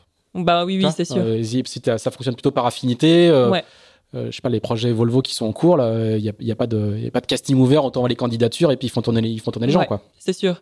Je pense que ça aurait pu se faire aussi différemment, hein, même mm. pour un équipage de femmes. Je pense qu'il y avait assez de femmes, euh, même si elles n'avaient pas les expériences vraiment sur la, sur la Volvo Ocean Race pour prétendre à faire un équipage euh, performant ensemble. Je pense que l'entente est plutôt bonne, mais c'est vrai que les sélections, elles durent vraiment très longtemps parce que voilà, moi, je fais la première sélection, je crois, en février 2013, et puis quand je rejoins le projet, donc euh, en décembre 2013, euh, tout l'équipage n'est pas encore constitué. Je crois que moi, je, suis validé en même temps que Sally Barco et on est genre les équipières 6 et 7 du projet sur, euh, sur les 15 qu'on sera au final. Donc voilà. Il y a que la moitié de l'équipage. En décembre 2013, il y a que la moitié de l'équipage qui est validé. Donc c'est vrai que tout ce processus-là, et moi, je pense que c'est un des reproches qu'on peut faire au management de l'équipe, c'est que tout ce procédé-là, il a été vraiment très long. Du coup, il y a quand même de la compétition parce que les, gens ont envie d'avoir leur place et ça met du temps à, à être validé. Et euh, je pense que le. parce que c'est un, un, beau projet. Enfin, je veux dire, il y a, y a, y a, des moyens, il y a du. Et il y a des, des très bonnes. Il y a des salaires, il y a du. ça, c'est pas, c'est pas. Et il y a des très bonnes compétences sur les femmes qui seront sélectionnées. Mais je pense que le fait d'avoir un peu maintenu cette compétition dans l'équipe, c'est quelque chose qui aurait été, qui aurait pu être mieux géré. C'était un peu usant du coup une forme d'usure qui a pu se, qui a pu se générer. Euh... Ouais, je pense. Et puis, euh, bah, c'est vrai que moi, j'ai eu la chance justement d'avoir mon projet mini en 2013 qui m'a qui m'a fait euh, gagner un petit peu du temps sur le projet SCA, même si c'était une super super belle aventure. C'est vrai que du coup, tout le processus de sélection plus les entraînements, je crois que pour les filles qu'on fait toute la campagne, c'était presque deux ans avant le départ de la course. Donc ça fait ouais. ça fait vraiment beaucoup de temps. Et, et voilà, les entraînements c'est exigeant, les bateaux ils sont durs, euh, il y a de la fatigue qui s'accumule. Plus après, il faut se faire neuf mois de course qui sont quand même euh, vraiment intense. Donc, euh, donc voilà, c'est sûr qu'il y a de la, de la fatigue qui peut s'accumuler. comment tu passes de, de, de ministre coupé du monde à euh, équipière dans un énorme projet comme celui-là? Ben, ça se fait quand même assez bien. C'est presque des extrêmes en fait. Hein. oui, de, de passer d'un petit bateau la taille de bateau, la taille du projet, d'un projet individuel, un truc ultra collectif. C'est sûr. Après, moi, je viens quand même plutôt à la base du, collectif, même si j'ai toujours fait, fait des projets aussi en équipage réduit. Donc voilà, j'ai l'habitude de naviguer avec du monde quand même, grâce au CERF, etc. Donc pour moi, j'ai pas l'impression que ce soit trop trop compliqué. Euh, j'ai la chance aussi d'avoir ma sœur Elodie qui rejoint le projet un petit peu après moi, parce que quand moi je rejoins le, quand je fais les sélections, ils me disent qu'ils cherchent euh, encore une femme polyvalente qui a un assez grand gabarit, etc. Donc euh, je leur dis qu'il faut pas chercher trop loin. j'ai ce qu'il vous faut. et puis du coup, elle, elle fait aussi des sélections pendant que moi je fais la mini transat et ça se passe bien, donc elle est aussi recrutée.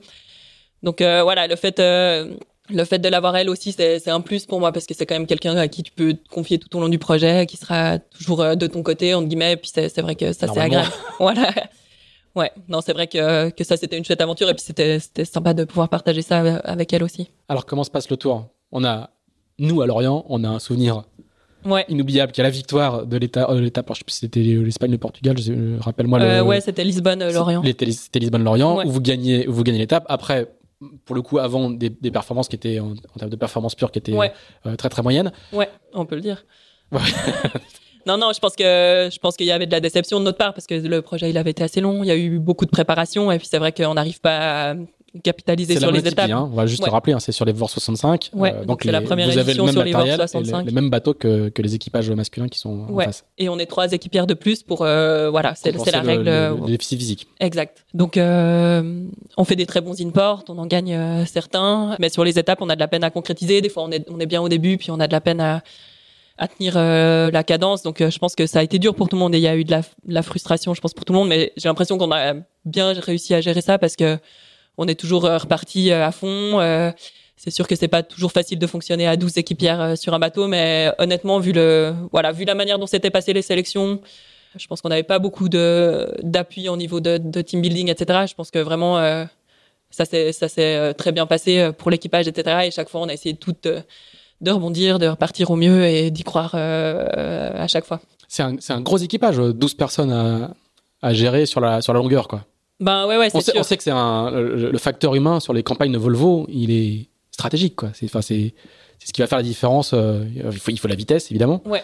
Mais on sait à quel point c'est, c'est, c'est quelque chose qui. Oui, c'est sûr. On a vu, on a vu des, des, des, projets, voilà, on a vu des projets très très bien financés avec des rockstars euh, exploser en cours de vol, quoi. Ouais, bah oui, oui, c'est sûr. Là, cas. On a plutôt le sentiment que le, le, truc se, se, construit au fur et à mesure et qu'il euh, aurait pu exploser à plusieurs reprises, mais on a, on a, au, au final, ça se fluidifie en cours de route, quoi. Ouais, je, pense. Et puis je pense, et puis je pense qu'on continue d'acquérir de l'expérience pendant le, le, tour du monde aussi, parce que voilà, ça faisait quand même 12 ans qu'il n'y avait pas eu de femmes sur euh, sur ces circuits-là. On a vu contre des gars qui ont fait 5-6 euh, fois la Volvo, qui connaissent très bien le parcours, qui connaissent bien ces bateaux. Donc c'est sûr qu'en termes d'apprentissage, il y a un gros gap euh, qu'on doit faire. Mais je pense que voilà, on voit justement que sur la fin de la course, bon, on commence à avoir toutes, bien toutes les manettes du bateau, en stratégie à mieux naviguer. Euh, donc, euh, donc voilà, ça, ça finit par, euh, par payer quand on, quand on arrive à Lorient. Et ça c'est vraiment, je pense, une super belle récompense pour, pour toutes les filles de, de tout le travail qui a été accompli avant. Et, et, toi, à titre personnel, qu'est-ce que tu, qu'est-ce que tu retires de cette, de cette, de cette campagne? Bah pour moi ça a été une expérience énorme parce que voilà j'avais pas de j'avais pas d'expérience sur les sur les bateaux comme ça. Donc tout ça ça a été un, un apprentissage pour moi. Je pense humainement voilà il faut tu, tu progresses aussi parce qu'il faut faut faire que ça marche pendant toute cette durée là ouais, c'est énorme en termes d'apprentissage. Tout le temps que tu passes en mer, en fait, on a passé presque deux ans euh, à naviguer euh, non-stop sur ces bateaux-là. Donc euh, voilà, c'est sûr que c'est énorme, quoi. Le, le, fait de naviguer sur quand même ce qui est la plus grosse course autour du monde en équipage, ouais, c'est c'est vraiment quelque chose. ouais, c'est vraiment hyper hyper riche. On change de statut quand on a fait la Volvo? Ouais, je sais pas vraiment aujourd'hui. Je, je parle pas. Ouais. C'est pas, pas, de ton point de vue à toi, mais du, dans, dans, le regard, dans le regard des autres. Oui, je pense après, par exemple, en France, c'est quand même une course qui est pas non plus. Tu tu découvres les mers du Sud, tu, ouais. tu, tu, Moi, j'ai pas fait, la seule étape que j'ai pas faite, c'est celle ah, du. Donc... Euh, Pardon, excuse-moi. donc, euh, je suis pas encore Cap Hornien. Je fais tout le reste, mais c'était mon étape de pause. Ben oui, non, mais ça, ça reste que c'est, vraiment hyper riche. Puis surtout, moi, ce que je garde, c'est, je dirais, c'est vraiment l'expérience que t'acquiers euh, à faire cette course-là. Et puis, euh, ouais, ça reste une course exceptionnelle en fait euh, en termes de, de, parcours, les endroits où tu vas, tout, tout ce qu'il y a autour de la course aussi, et puis la, la course en elle-même. Et le niveau d'engagement. voilà, exactement. Souvent, il y a une forme d'épuisement hein, à l'issue du nouveau. Hein, on voit le euh, c'est un facteur de vieillissement pour la c'est sûr que ça ne doit pas être très bon pour, euh, pour l'espérance de vie. non mais c'est pas une blague. Non, hein. on, vous voit, on, vous voit, on, vous voit, enfin ça use hein, physiquement et mentalement. On voit plusieurs marins qui se dégarnissent ou qui, qui ont les cheveux qui grisonnent. Alors, donc il faut s'en remettre. comment, comment, comment toi tu fais le comment, comment tu fais l'enchaînement? Ben, je pense que moi j'enchaîne justement un peu trop vite. Et euh, ouais, j'ai eu pourtant une étape de pause au milieu, mais c'est vrai que quand tu reviens, ben tu te rends compte en fait du niveau de fatigue euh, des, des gens autour de toi. C'est vrai que tu voilà. Ah, le, fait de, le fait de faire une étape en moins et de revenir un peu plus frais, tu vois à quel point. Ouais, tu vois à quel point c'est la fatigue, elle s'est quand même accumulée. Puis c'est vrai qu'après, ben, je fais quand même toute la fin de la course après depuis le Brésil. Donc voilà, mais assez vite, ben, moi je me dis que, que j'ai envie de, de naviguer un peu toute seule euh, en Figaro. c'est bon, deux ans à 15. ah, c'était un super projet, mais voilà, c'est, à ce moment-là, je me dis, ben, j'ai envie de retrouver quelque chose de plus simple, de, de gérer mon propre projet, etc. Donc, euh, j'ai envie de faire du Figaro, qui, qui, est le projet que j'aurais fait euh, à la suite de la mini si j'avais pas été sélectionné par par SCH. C'est quelque chose qui me parlait. J'avais envie d'aller vers cette exigence là. Et puis, euh, bah, du coup, on se recontacte avec Teamwork et puis euh, assez vite, on décide de lancer un projet ensemble. Donc, on, on rachète le bateau de. Toi, t'as pas été usé par les recherches de sponsors quand même. Hein ouais, non, mais moi, j'ai de la chance. Je suis, je suis très nul en recherche de sponsors d'ailleurs parce que parce que j'ai eu la chance d'avoir de, d'avoir Teamwork qui m'a suivi pendant toutes ces années et avec qui le, le début de partenariat s'est fait vraiment très rapidement et très simplement. Donc, euh, ouais, c'est sûr.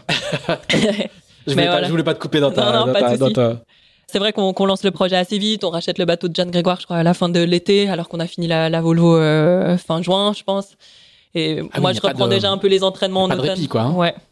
Mais, mais c'est un peu trop rapide. Je reprends les entraînements justement avec Tanguy Le Glatin euh, à Lorient pendant l'automne. Et puis là, je me rends compte que je suis, euh, je suis quand même encore bien, bien fatigué. Euh, je pense qu'il faut quand même du, quelques mois pour récupérer de, de la Volvo. Et puis du coup, bah, je lève un tout petit peu le pied sur le sur sur la fin de saison et puis on reprend les entraînements en février à fond pour préparer la saison de Figaro. Alors comment se passe cette euh, Alors, déjà c'est un autre monde hein. enfin je veux dire euh, par rapport au Mini bien sûr que c'est un autre monde c'est un autre monde par rapport à la, à la Volvo euh, mais c'est un autre monde aussi parce que le niveau de compétitif est, est, extrêmement élevé. Comment toi tu arrives là-dedans et comment tu arrives à t'adapter à, cette à cette façon de naviguer qui est, qui est, qui est particulière? Ouais. Bah, je pense que je fais je fais nouveau confiance à Tanguy pour avec qui j'avais ça s'était très bien passé sur mes années d'entraînement en mini je suis contente de retourner m'entraîner avec lui après deux ans à l'étranger, etc. ça fait aussi partie de mon choix. J'ai envie de retrouver quelque chose que que je connais où je sais que je suis bien, voilà, etc. Donc euh, donc on reprend les entraînements avec Tanguy. Lui, je sais qu'il est très bon pour donner assez rapidement les manettes du bateau. Moi, c'est aussi un, de mes points forts, je pense. Donc euh, assez vite, j'arrive à trouver la vitesse. Et puis euh, sur les premières courses, ça se passe plutôt bien. Il n'y a pas toute la flotte qui est là parce qu'une partie de la, de la flotte fait la Transat AG2R en parallèle. Donc voilà, en tout cas, ça, ça se passe plutôt bien. C'est sûr qu'il y y a des apprentissages à faire. On va un peu plus loin dans la précision à tous les niveaux. Mais, euh, mais voilà, en tout cas, je, je me dis que c'est le bon choix. Moi, je suis contente d'être là. Je me plais sur ce support. Et puis, euh, et puis voilà. La première saison, donc, tu fais, tu fais euh, troisième bisou, je crois, euh, ouais. à, la solitaire la rencontre avec la solitaire, qu'est-ce que que ça donne? Est-ce que est-ce que c'est conforme à ce que tu t'imaginais? Est-ce que c'est euh... Ouais, c'est complètement conforme. Je pense moi j'ai fait une bonne saison et puis je me je me rate un peu sur la solitaire. Euh, je pense un peu de fatigue, etc. Puis c'est vrai que bah, on se retrouve à naviguer, euh, même si j'ai fait la Volvo, on se retrouve à naviguer contre les les super têtes d'affiche du Figaro. Donc il y a un peu d'appréhension, un peu de pression aussi avec ça. Mais mais voilà, malgré la, difficulté sur la solitaire, je me dis que j'ai vraiment aimé cette course, que c'était génial, que l'intensité, bah, elle est quand même euh, exceptionnelle sur cette course et sur ce circuit et que, que ça, ça me plaît vraiment. Il y a, y a, rien de mieux qu'une bonne euh, vieille régate de Figaro. donc, euh, donc Tu parles comme un vieux marin breton déjà, en fait. Hein non, non, mais c'est vrai que c'est un circuit et c'est une course à laquelle je suis attaché aujourd'hui. J'ai pas fait tant d'années que ça sur le circuit, mais mais voilà, en termes de, hein. j'ai fait quatre saisons. Ouais, c'est vrai qu'en termes d'apprentissage, c'est c'est hyper riche et c'est un, un super circuit. Et, et, et comment c'est perçu en Suisse? Je pense que c'est assez méconnu en Suisse. Euh... Parce qu'autant il y, ouais. y, a, on a toujours euh, entre un et trois marins suisses euh, ouais. qui font la mini, autant en Figaro c'est moins le cas. Ouais, je pense que c'est moins le cas. Je pense que le circuit fait peut-être plus peur entre guillemets parce qu'on sait que c'est un circuit très très exigeant, etc. Mais ouais, ce serait chouette qu'il y ait plus de Suisses à se lancer là-dedans. C'est vrai qu'on a des, des, des, jeunes qui sont très très bons en, en dériveur, etc. Ça pourrait être une suite. Euh, oui, on, une suite on pourrait dire que c'est c'est presque plus proche de la culture euh, ouais. régatière de, des lacs que de que, oui, que, que des larges, quoi, exactement. C'est vrai qu'il y a de la, de la, précision dans les réglages, euh, de la navigation fine, etc. Donc euh, au-delà du côté marin, euh, je pense que je pense que ça peut bien se passer pour les marins suisses. Ouais, sur le sur ce circuit-là. Alors c'est la c'est ta deuxième saison où ça va très très bien se passer. Ouais. parce que tu tu fais septième à la solitaire si je me si je me trompe pas. Ouais c'est une, une, place dans la liste à la solitaire, c'est très très bien. Ouais, ouais, ouais. Non, c'est très bien, surtout pour une, euh, surtout pour une deuxième saison. Euh, voilà, ça reste, c'est un super résultat qui arrive vite. Euh, c'est une solitaire qui se passe très bien pour moi. J'ai l'impression de de bien me gérer, de de pas faire d'erreurs, de pas me craquer, ce qui sont les clés pour faire un bon résultat sur la solitaire, d'être régulière, d'être d'être dans les bons coups, etc. Donc ouais, vraiment une super belle satisfaction. Moi, je pense que j'étais j'étais très en forme. Euh, j'avais peut-être pas eu un super euh, début de saison, mais euh, voilà, dans la moyenne. Et puis j'avais j'avais continué d'apprendre. Vu que j'avais pas fait une super solitaire en 2000, 2016, parce que je crois que je fais 27e au général. Voilà, j'ai pas j'ai pas du tout de pression. J'ai pas la pression du bisut que t'as peut-être la première année. Donc en fait, je me dis bon, ça peut que que mieux se passer. J'arrive à faire confiance à mes, à, mes choix, à, à, oublier justement le, le, fait de naviguer contre des concurrents qui ont peut-être beaucoup plus d'expérience que moi, etc. Sur ce circuit-là, donc ouais, un peu, voilà, il y a des courses qui, toutes des fois, ça, ça passe bien. Et je, pense qu'on le voit même euh, cette année, tu vois. Je me suis dit, pour certains coureurs, ça a été ça. Il y a, y a peut-être des coureurs qui n'ont pas euh, percé, mais là, cette année, ben, ils ont eu euh, leur super solitaire qui s'est bien passé et, et, voilà. L'enjeu, c'est d'être capable de la, de la, de la reproduire, quoi. Exactement, c'est ça la difficulté. Cette année-là, tu vas faire aussi une euh, Jacques Vabre euh, en classe 40 avec Bertrand Delaine, ouais. qui lui est aussi sponsorisé par, euh, par Teamwork. Teamwork ouais. Euh, décidément, euh, sur Régorez fait beaucoup pour, le, pour, la, pour la voile en, général, pas que, pas que pour toi. Quoi. Il, a, il, y a eu plusieurs supports. ouais, bah oui, je crois, qu'ils, je crois qu'ils ont fait 5 ou 6 mini transat, peut-être même plus. L'année où moi je fais la mini transat en 2013, Bertrand Delaine l'a fait justement en prototype.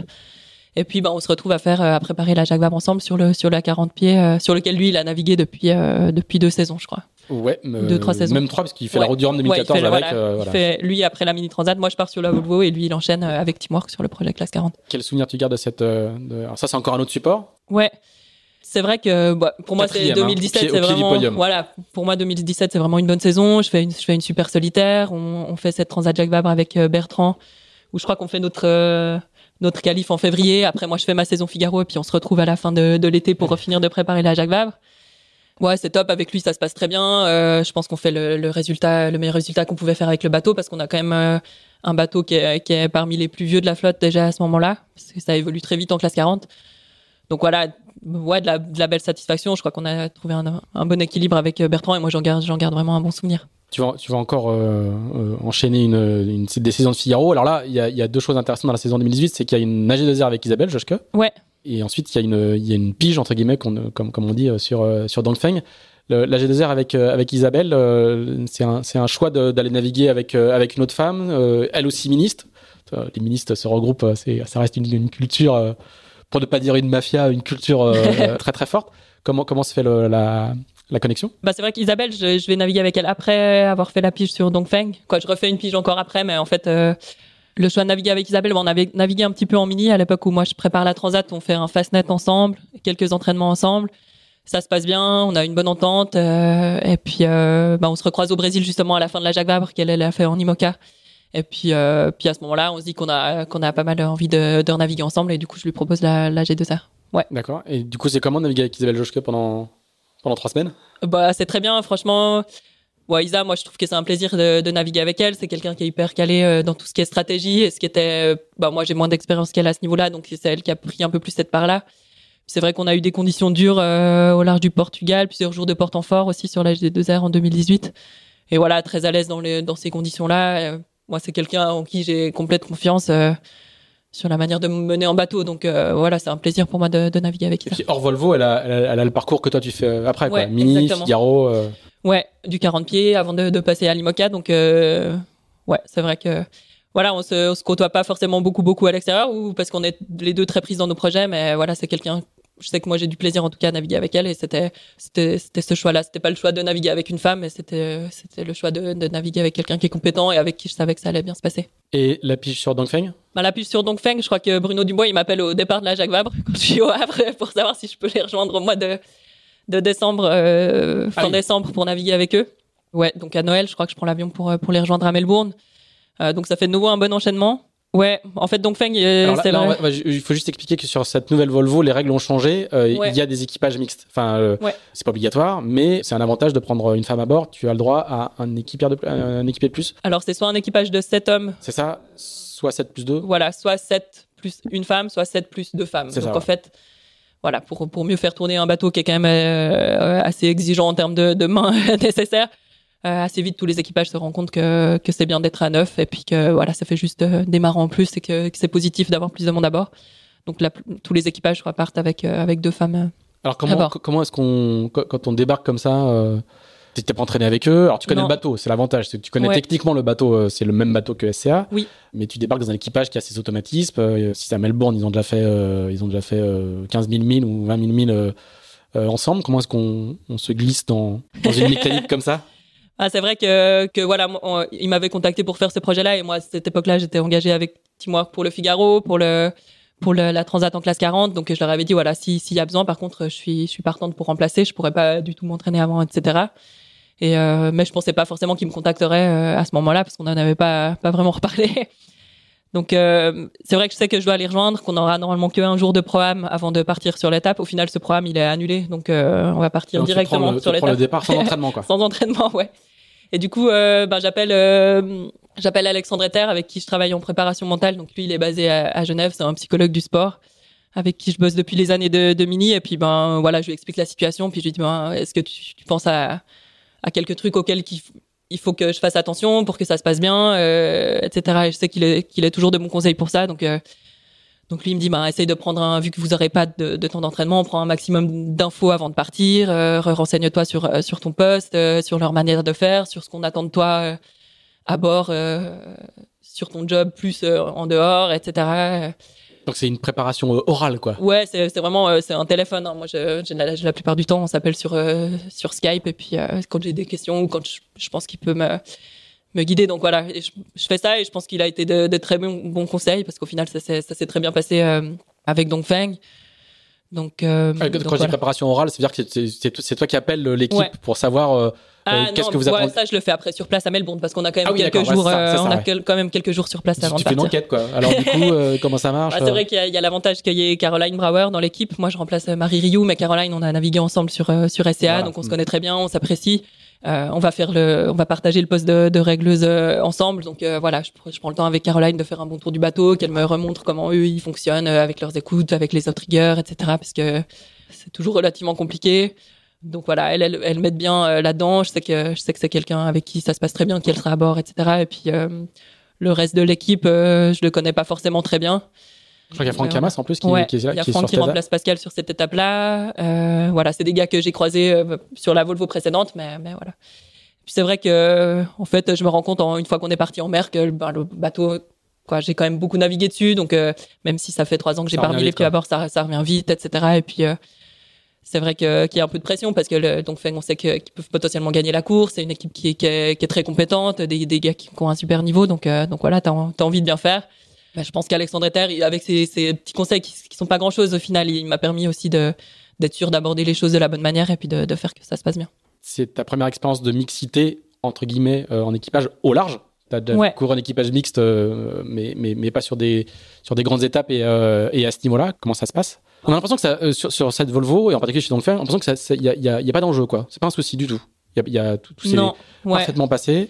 Et je pense que c'est l'équipage où ça s'est le mieux passé, entre guillemets, les, euh, la mixité. Je pense que c'est l'équipage où on a donné le plus leur place aux femmes dans, dans les choses qui étaient à faire à bord, etc. Donc euh, voilà, moi j'ai l'impression d'être un équipier comme un autre. Euh, je barre quasi tous les quarts, même je barre plus au final que ce que je faisais sur sur, sur SCA. voilà, c'est une des règles principales ouais, il y a vraiment, il y a vraiment pas de discussion là. Mais ça, je pense que c'était euh, particulier chez, chez Dongfeng et je pense que dans d'autres équipages, ça s'est un peu moins bien passé à ce niveau-là. Mais euh, pourquoi, à, cause du, à cause du management de l'équipe, à cause de la personnalité des femmes qui étaient à bord Non, je pense que dans la culture anglo-saxonne, c'est un petit peu moins encore euh, acquis la place des femmes sur les bateaux. Il y a encore un petit peu plus de boulot. Je pense que ça va venir rapidement. Mais je pense que tu vois sur chez Dongfeng, euh, Caroline, elle avait une très grosse expérience, Marie aussi. C'est des, des gars qui ont quand même l'habitude de côtoyer des femmes, euh, même s'ils naviguent pas avec. Donc, ah euh, je pense c'est des adversaires en solitaire. Voilà, Donc du coup, euh, euh, ça peut être des coéquipières. Ça peut être plus facilement des coéquipières. Ouais. Et je pense que dans la dans la culture française, c'est quand même plus plus avancé à, à ce niveau-là.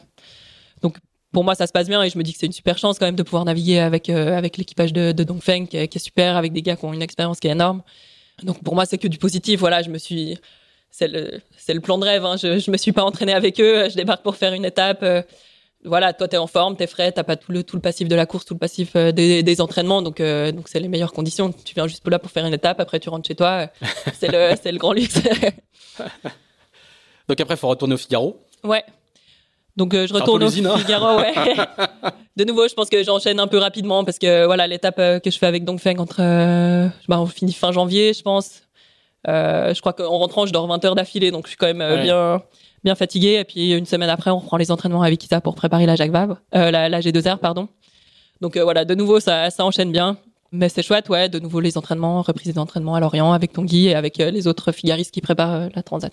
Tu vas faire une quatrième saison au final euh, en Figaro. Ouais. euh, le- alors du coup pas l'année dernière parce qu'on est en 2021, mais le- la, la saison, saison de- la saison 2019, 2019. En quatre saisons de Figaro, tu as le sentiment d'avoir fait d'avoir fait le, le tour? Parce que tu dis à la fin, tu vas tu vas transmettre le bateau euh, Ouais. euh, qui garde, qui reste sous les couleurs les couleurs de Teamwork à, à un marin suisse qui s'appelle euh, Nils Palmieri. Tu dis que tu as, envie d'autre chose. Est-ce que ça reste aussi un circuit où l'usure euh, peut arriver? Alors on connaît des marins qui font euh, 10, 15, euh, 20 solitaires. Ouais. Et toi, tu, tu, tu ressens une forme d'usure euh, au bout de quatre saisons de, de, de- Bah, je pense que l'usure, elle vient pas que des quatre saisons de Figaro. En fait, euh, sur les huit dernières années, du coup, avant euh, jusqu'à 2019, j'ai enchaîné bah, les, la Mini, une Volvo, quatre saisons de Figaro, une Transat Jacques Vabre, des étapes euh, sur la Volvo. Donc en fait, c'est vrai que quand on refait le, quand on refait le parcours, euh, voilà, il y a, y a vraiment pas eu de pause. Je pense que moi, j'ai quand même besoin de période de, de récupération que j'ai pas toujours eu ou que je me suis pas accordé. Puis c'est vrai que j'ai tendance à faire les trucs à fond, donc euh, j'ai aussi de la- peut-être de la peine à décrocher ou et envie de faire plein de choses. Donc euh, j'ai pas tendance à dire non non plus pour des projets. Donc euh, c'est vrai qu'après la saison 2019 de Figaro 3, en plus une saison qui a été aussi assez euh, avec le nouveau bateau, les, les soucis techniques qu'il y a eu sur le bateau qui sont qui sont des soucis de jeunesse, mais voilà qu'on qu'on demandait du temps et de l'énergie. Là j'arrive à la fin de 2019 et puis je me dis que que je suis contente de faire un petit break du Figaro. Figaro c'est un super circuit et je- j'espère euh, j'espère avoir l'occasion d'y revenir euh, pour euh, refaire quelques solitaires, mais mais voilà, on sait que ça fait du bien aussi de, de changer de temps en temps et de, de pouvoir partir sur d'autres supports. Alors du coup, tu vas avoir une année 2000 2020 qui va être idéale pour faire une pause. Ouais, un un, c'est un peu le c'est un peu le paradoxe. Ton objectif, c'est c'était euh, à ce moment-là, c'était de faire The Ocean Race, qui entre temps a été redécalé. Ouais. Est-ce que tu peux nous dire un petit peu, euh, t'étais impliqué dans un dans un dans un premier projet qui lui-même s'est mis en pause euh, Ouais. de manière assez radicale? On peut en, on peut en parler un petit peu ou... Oui, oui, on peut en parler. Bah, c'est vrai qu'en Parce que maintenant il est en 2019. pause. ouais. Ouais, Quand on dit en pause, donc c'est le projet Switchback, hein, qui était un, un projet anglo-saxon. Euh, Oui. Quand on dit qu'il est en pause, c'est que le bateau, il, est, il a été arrêté chez Carrington. Et il Ouais, est, le projet s'est Il est au milieu de sa arrêté. construction, quoi. hein. Donc c'est vrai qu'en 2019, euh, en début d'année, moi je suis contactée justement pour rejoindre le projet Switchback pour préparer la prochaine Ocean Race. Et euh, C'est des anciens de, c'est des anciens de, le projet il est mené euh, par des anciens de d'Abu Dhabi et ouais, il y a différents Il y a marins c'est- euh, internationaux. Voilà, ouais. c'est un équipage anglo-saxon, euh, un super équipage, euh, et il y a super projet. Dongfeng, il y a Daryl Wilsland Voilà, dedans. exactement. Qui est, qui est la personne qui me contacte vu qu'on a navigué ensemble sur Dongfeng. Donc, euh, donc ça, ça fait plaisir. Voilà, les, gars, t'as fait deux étapes avec eux, puis ils ont envie de, de retourner faire une, une Volvo avec toi. Ça, ça m'a, ouais, c'est chouette. Comme, euh, Alors Comme après, retour. les, les femmes capables de faire de la Volvo, il y en a. Quand, quand je, quand je disais qu'on changeait de statut, il y a aussi ça. C'est-à-dire que euh, quand tu as fait euh, une, une première Volvo comme ça, puis ensuite des piges sur une Volvo, bah du coup, allant au capital, ouais, comme l'a bien expliqué Karl Marx, que je ne pensais pas citer un jour dans ce podcast, eh bien, du coup, euh, on- les, les femmes capables d'embarquer sur une Volvo euh, ne sont pas si nombreuses que ça. c'est sûr. Je pense que, ben, tu vois, sur le, sur la campagne de SCA, on était 14 navigantes, sauf erreur. La plupart sont repartis sur l'édition d'après, se sont fait engager dans les équipages mixtes, euh, sauf euh, ben, Sam Davis qui avait d'autres projets et Sarah euh, Streiter qui était, je pense, l'équipière la moins, la moins expérimentée sur SCA. Mais voilà, toutes elles sont, elles sont reparties sur des campagnes parce que légitimement, elles avaient une expérience du coup énorme sur la course et sur le, et sur le support par rapport aux autres femmes. Donc, euh, et voilà, il y a d'autres, d'autres équipières qui ont été recrutées sur, sur la dernière édition. Donc euh, voilà, je pense qu'aujourd'hui, il doit y avoir euh, peut-être 20, 25, 25 femmes qui ont, qui ont de l'expérience sur le, sur The Ocean Race. C'est un, mar- un marché assez, assez, assez restreint. Bah, c'est sûr que mondialement, ça fait pas, pas beaucoup de, pas beaucoup de monde, mais il n'y a pas beaucoup d'offres euh, non plus. Non plus, effectivement. Donc du coup, tu es contacté par, le, par, par, par ce projet-là? Ouais, exact. euh, ben, pendant l'hiver ou, ou à l'automne 2018, du coup. Donc, euh, assez vite, ben, moi, c'est un projet qui me tente. J'avais essayé de trouver un peu de sous pour le Vendée Globe, mais je sais qu'à ce moment-là, je n'arriverais pas à lancer une campagne. Donc, euh, je me dis, bon, bah, cool, c'est vraiment un projet qui me botte. Je suis, à ce moment-là, je me dis justement que je repartirais bien pour faire une campagne euh, complète euh, Ocean Race. Donc on lance ce projet. Je sais que du coup il faudra que j'arrête le projet Figaro avec Teamwork. Donc on, organise la transition avec Nils Palmieri qui navigue pour eux en M2, donc en petit multicoque du lac depuis un petit moment. Et puis et puis voilà. Et au final ce projet-là ben, va s'arrêter à l'hiver suivant avec le sponsor qui se retire et, et voilà moi je me retrouve du coup euh, sans projet Volvo et sans projet Figaro, mais au final avec euh, bah, d'autres projets qui se mettent en route et puis ça Alors, ça juste, on, va, on va- on va expliquer aussi que le- le- la règle de- des, des équipages et le bateau et la règle d'équipage Ouais. a changé pour la, pour la prochaine euh, bah, Volvo, mais The Ocean Race. C'est des IMOCA, les bateaux, et c'est des équipages beaucoup plus restreints. Oui. Puisque c'est 4, Alors- hommes et une femme, ou 5, hommes et une femme. je C'était sais pas plus. encore clair si C'est c'est pas encore trois clair, hommes et c'est une ça, femme voilà. ou quatre hommes et une femme, plus un médiaman. médiaman. Donc ça sera des équipages de 5 ou 6 avec toujours, euh, toujours une femme à bord. Donc, du coup, le, entre guillemets, la compétence et la qualification de la femme devient euh, encore plus stratégique qu'avant. Quoi. C'est sûr, et puis du coup, on passe aussi sur des, euh, équipages plus réduits, donc où on a besoin encore Voilà, plus de polyvalence. ouais, ouais. Donc c'est vrai qu'avec mon profil qui vient aussi du, de l'équipage réduit ou du solo, ben ça, ça pèse aussi euh, dans la balance. Et puis, quatre saisons de Figaro, euh, les succès de Dongfeng ont montré que la, la culture Figaro euh, pouvait être assez efficace. euh, je pense que plusieurs anglo-saxons ont, ont- ont bien dû se rendre compte que le, cette école française-là, un peu particulière, avait euh, été assez efficace. Quoi. Oui, c'est sûr que je pense que, en tout cas, les, les équipiers de la Volvo qui sont en plus passés euh, par l'Orient sur, euh, sur certaines éditions, ils se rendent Ouais. bien compte de ça. Ouais. Du coup, tu vas avoir une saison euh, 2020 euh, un peu particulière où tu vas pouvoir récupérer. Ouais. Et puis, tu vas refaire du classe 40 avec. euh, avec la Rush. Sailing Team. Ouais. Voilà. Ouais, avec euh, Simon Coster et Valentin Gauthier. Euh, à la base, on doit faire la Québec-Saint-Malo ensemble et je suis censée aussi faire la G2R av- sur euh, Avec le Figaro. Teamwork avec Nils pour finir euh, la transition. Euh, au final, les deux, ces deux courses-là sont annulées. Et puis pendant le pendant le premier confinement, on se dit quand même avec Simon et Valentin qu'on a envie de de naviguer ensemble. Ils ont envie aussi de, de valoriser euh, leur projet par rapport à leurs partenaires. Donc ils cherchent euh, ils cherchent une solution pour faire ça. On parle un peu, euh, on lance un petit peu des idées au hasard. Et puis au final, cette idée-là de, de faire le record du Tour des îles britanniques, elle, elle se concrétise. Alors, c'est un, ba- c'est un classe 40, mais c'est c'est la nouvelle génération de classe 40. Très, j'allais dire, euh, punchy. Enfin, c'est des bateaux euh, qui Ouais, ont vraiment bateaux beaucoup très changé. hein, très, très puissants, euh, très rapides. Il n'y a toujours pas de foil, il n'y a toujours pas de quille basculante, mais c'est des, c'est des bateaux euh, qui réclament de l'engagement et qui sont, euh, qui sont hyper intéressants. Quoi. Ouais. Le contraste avec ta, ta, ta Jacques Vabre sur le, le plan Manumar de Bertrand Delaine, il doit être assez, assez important. Ouais, bah c'est sûr qu'avec Bertrand, on avait plutôt un bon bateau de, de VMG. Et puis là, on se retrouve sur des bateaux qui sont très puissants au reaching. Euh, bah, l'expérience avec Bertrand, elle m'a quand même aidé à bien connaître le bateau, connaître un peu les systèmes, connaître comment gérer les manœuvres, en, euh, etc. Donc ça, ça m'aide bien. Mais c'est sûr que voilà, eux, Simon et Valentin, ils ont un bateau qui a été mis à l'eau l'automne d'avant, qui est, qui est un des bateaux qui peut gagner les courses auxquelles ils participent. Donc euh, donc c'est top. Et puis c'est eux, ils sont encore en, en phase d'apprentissage sur leur bateau, vu qu'ils ont récupéré leur bateau très tard avant la, la, la Jacques Vabre qu'ils ont faite l'automne d'avant. Donc euh, toute cette partie-là aussi, elle est, elle est chouette de, de leur donner un coup de main pour euh, pour continuer à, à progresser sur le bateau. On, on passe pas mal de temps à bricoler aussi, et à, à finir de se préparer pour euh, pour préparer ce, ce record. C'est important de naviguer avec d'autres marins suisses? Ben en tout cas, c'était chouette de le faire. Euh, Simon Coster. ça, t'a fait marrer quand t'as dit euh, la, la, la Rushdie euh, Sailing Team. Ouais. Non, non, bah c'est c'est un chouette projet qu'ils ont monté ensemble. Ils, ils ont fait la, la mini transat aussi les deux. Moi, j'ai fait une mini transat avec Simon Coster en 2013. Donc lui, il finit juste derrière moi. Il finit troisième. Et, et cette mini là, on l'avait préparée. On était en colocation ensemble à cette période. Donc voilà, je le connais très bien. Ça m'a fait plaisir justement de de renaviguer euh, avec lui. Et puis euh, Valentin que je connaissais moins bien aussi. C'était c'était chouette de pouvoir de pouvoir euh, le découvrir. Et puis c'est vrai que justement, comme je disais, euh, en Suisse, on monte un peu nos projets chacun de, notre côté parce qu'il n'y a pas vraiment de structure, pas vraiment de, filière comme comme qu'il y a pour certaines filières en Bretagne. Donc donc c'était chouette pour une fois de pouvoir mutualiser nos expériences et faire un projet ensemble. Il y a un réseau suisse en Bretagne? Il y a Alan Rora aussi qui est. Qui est euh, Ouais, c'est vrai que, que moi je comptoie moins. enfin, qui va mais- rester par le cerf, qui a une, qui a- qui a une Ouais. histoire, euh, qui a une histoire personnelle euh, très différente, euh, Ouais. liée à un, à un parcours familial autour du monde, etc., etc. Mais euh, Ouais, c'est sûr. Ouais, je, je sais pas si on pourrait parler vraiment de réseau suisse parce qu'on n'est pas assez, mais à 4, ça fait réseau. ouais, hein. non, ouais, je sais pas. Mais en tout cas, c'est vrai que, que souvent, bah, on en a justement déjà parlé. Tu te dis que d'avoir une filière qui ressemblerait un peu à CMB ou comme ça pour, pour former les gens à la course au large qui viennent de Suisse, ça- ça pourrait être chouette. Je voudrais parler encore d'une autre chose. Les, les anciennes, entre guillemets, de, de SCA, vous avez créé un truc qui s'appelle le, le Magenta Project. Euh, est-ce que tu peux nous raconter un petit peu ce que c'est que ce. Pour le coup, c'est- est-ce que c'est un réseau? Est-ce que c'est un club? Euh, Explique-nous un petit peu la, la structure que le Magenta qui fait ré- référence Oui. aux couleurs, de, couleurs que vous portiez euh, à bord de, à bord de SCA. Oui, alors c'est, bah, je pense que c'est une association, euh, mais c'est c'est les anciennes DCA qui ont créé ça. Les, les filles les, les plus impliquées, c'était Annie Loche, Libéry Rinaldi et Abby LR, qui ont passé beaucoup de temps à, à monter cette structure-là. Euh, et l'idée, c'est de, de proposer euh, des, des- du mentorat et puis des, des opportunités de de formation ou de ou de prise d'expérience sur différents supports, etc. pour les pour les jeunes femmes qui ont envie de de pouvoir euh, continuer à de naviguer à haut niveau ou voire de, de se lancer dans une carrière de voile professionnelle. Et du coup, ça, ça, ça fonctionne. Moi, j'ai la chance, je l'ai déjà raconté, j'ai la chance d'être d'être dans le groupe WhatsApp parce que je suis intervenu une fois devant le devant des jeunes femmes qui justement souhaitaient apprendre un peu à chercher des sponsors. Et tu es très active. Enfin, tu joues, tu joues beaucoup ce rôle de, enfin, très active. Tu, en tout cas, tu, tu, n'hésites pas à donner des, des, des, petits coups de main pour justement faire cette partie un peu, un peu mentorat. Ouais, c'est vrai que j'essaye depuis.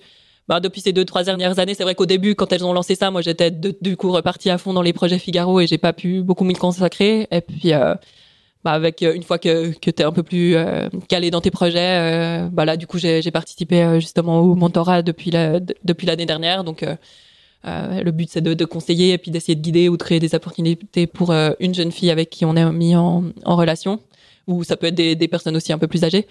Donc, euh, donc voilà, j'essaye et puis j'essaye de, de maintenir un petit, un petit réseau, euh, des choses qui se passent, que les, les, les femmes puissent échanger euh, plus facilement sur les, sur les opportunités qu'elles qu'elles ont pour, pour que ça bouge un peu de ce côté-là. Et on, on, on sent qu'en fait, il y, a, y en a beaucoup qui ont envie. Enfin, on voit, on, on voit les messages passer, ou nous, à Tip Shaft, on reçoit des messages.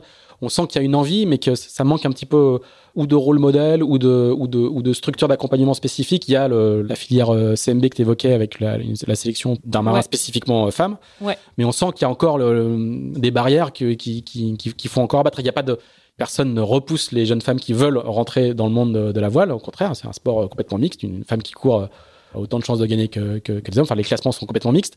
Mais par contre, on sent qu'il y a encore des, des processus d'accompagnement qui, qui, sont, qui sont pas en place, quoi. Oui, c'est sûr, il n'y a pas de, processus d'accompagnement spécifique. Il y a peut-être un peu plus de, de crainte ou peut-être plus de réserve pour, pour oser se lancer.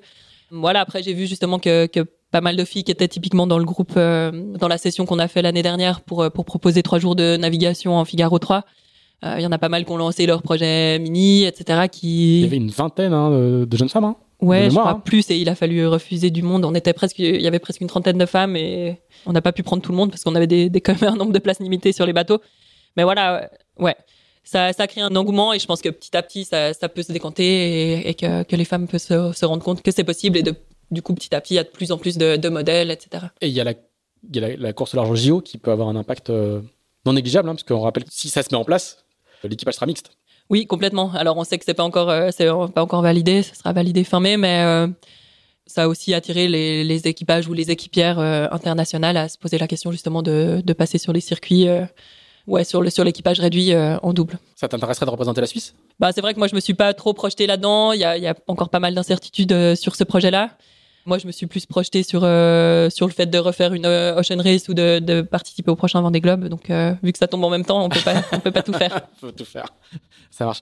De quoi sera fait l'année 2021 Tu nous as dit que tu, tu, pouvais pas trop en parler, mais tu as, as, quand même quelques idées. Donc on comprend que tu es, es peut-être prise ou pas avec les gens d'Eleven Sour. Mais par contre, s'il y a un tour de l'Europe il y a une The Ocean Race Europe, donc on te verra peut-être là à ce moment-là, mais en tout cas, c'est plutôt ça les objectifs, quoi. Oui, oui, c'est ça, c'est plutôt, euh, plutôt des objectifs euh, IMOCA pour la saison 2021, mais euh, voilà, ce sera une saison bien, bien remplie, mais c'est pas, pas encore. Euh, D'accord, c'est pas public, mais par contre, c'est balisé. Ouais, ouais, c'est. Bon. C'est validé. que, que, des bonnes nouvelles. Eh ben, Justine, merci beaucoup. Merci d'avoir pris le temps de nous, raconter ton parcours depuis le, le, lac Léman jusqu'à jusqu'à Lorient, et puis il ne fait presque que commencer. Merci à vous si vous nous avez écouté euh, jusque-là. N'hésitez pas, comme je le dis toujours, à nous mettre 5 étoiles, en particulier sur Apple Podcast. C'est important pour le référencement. N'hésitez pas à nous dire aussi ce que, ce que vous pensez de ces podcasts, en bien, en mal. Merci beaucoup pour tous vos messages. il y en a vraiment beaucoup, donc ça fait très très plaisir. Et puis j'en profite pour vous souhaiter une bonne année et puis pour dire que l'invité de dans 15 jours est déjà sélectionné et qu'il est à nouveau suisse. Ça sera un début d'année entièrement sous les couleurs de, de la Suisse pour Into the Wind. Voilà. Merci. Salut Justine. Salut Merci d'avoir écouté cet épisode d'un été de navigatrice produit par Tip Shaft. Euh, si vous l'avez apprécié, n'hésitez pas à le partager, n'hésitez pas non plus à nous dire ce que vous en pensez, en bien ou en mal. On essaye de répondre à tout le monde. On se retrouve la semaine prochaine pour un nouvel épisode. D'ici là, si vous êtes passionné par la voile de compétition, je vous recommande de vous abonner à la newsletter de Tip Shaft, publiée chaque vendredi à 17h, même l'été et ça se passe sur tipandshaft.com. Merci, à bientôt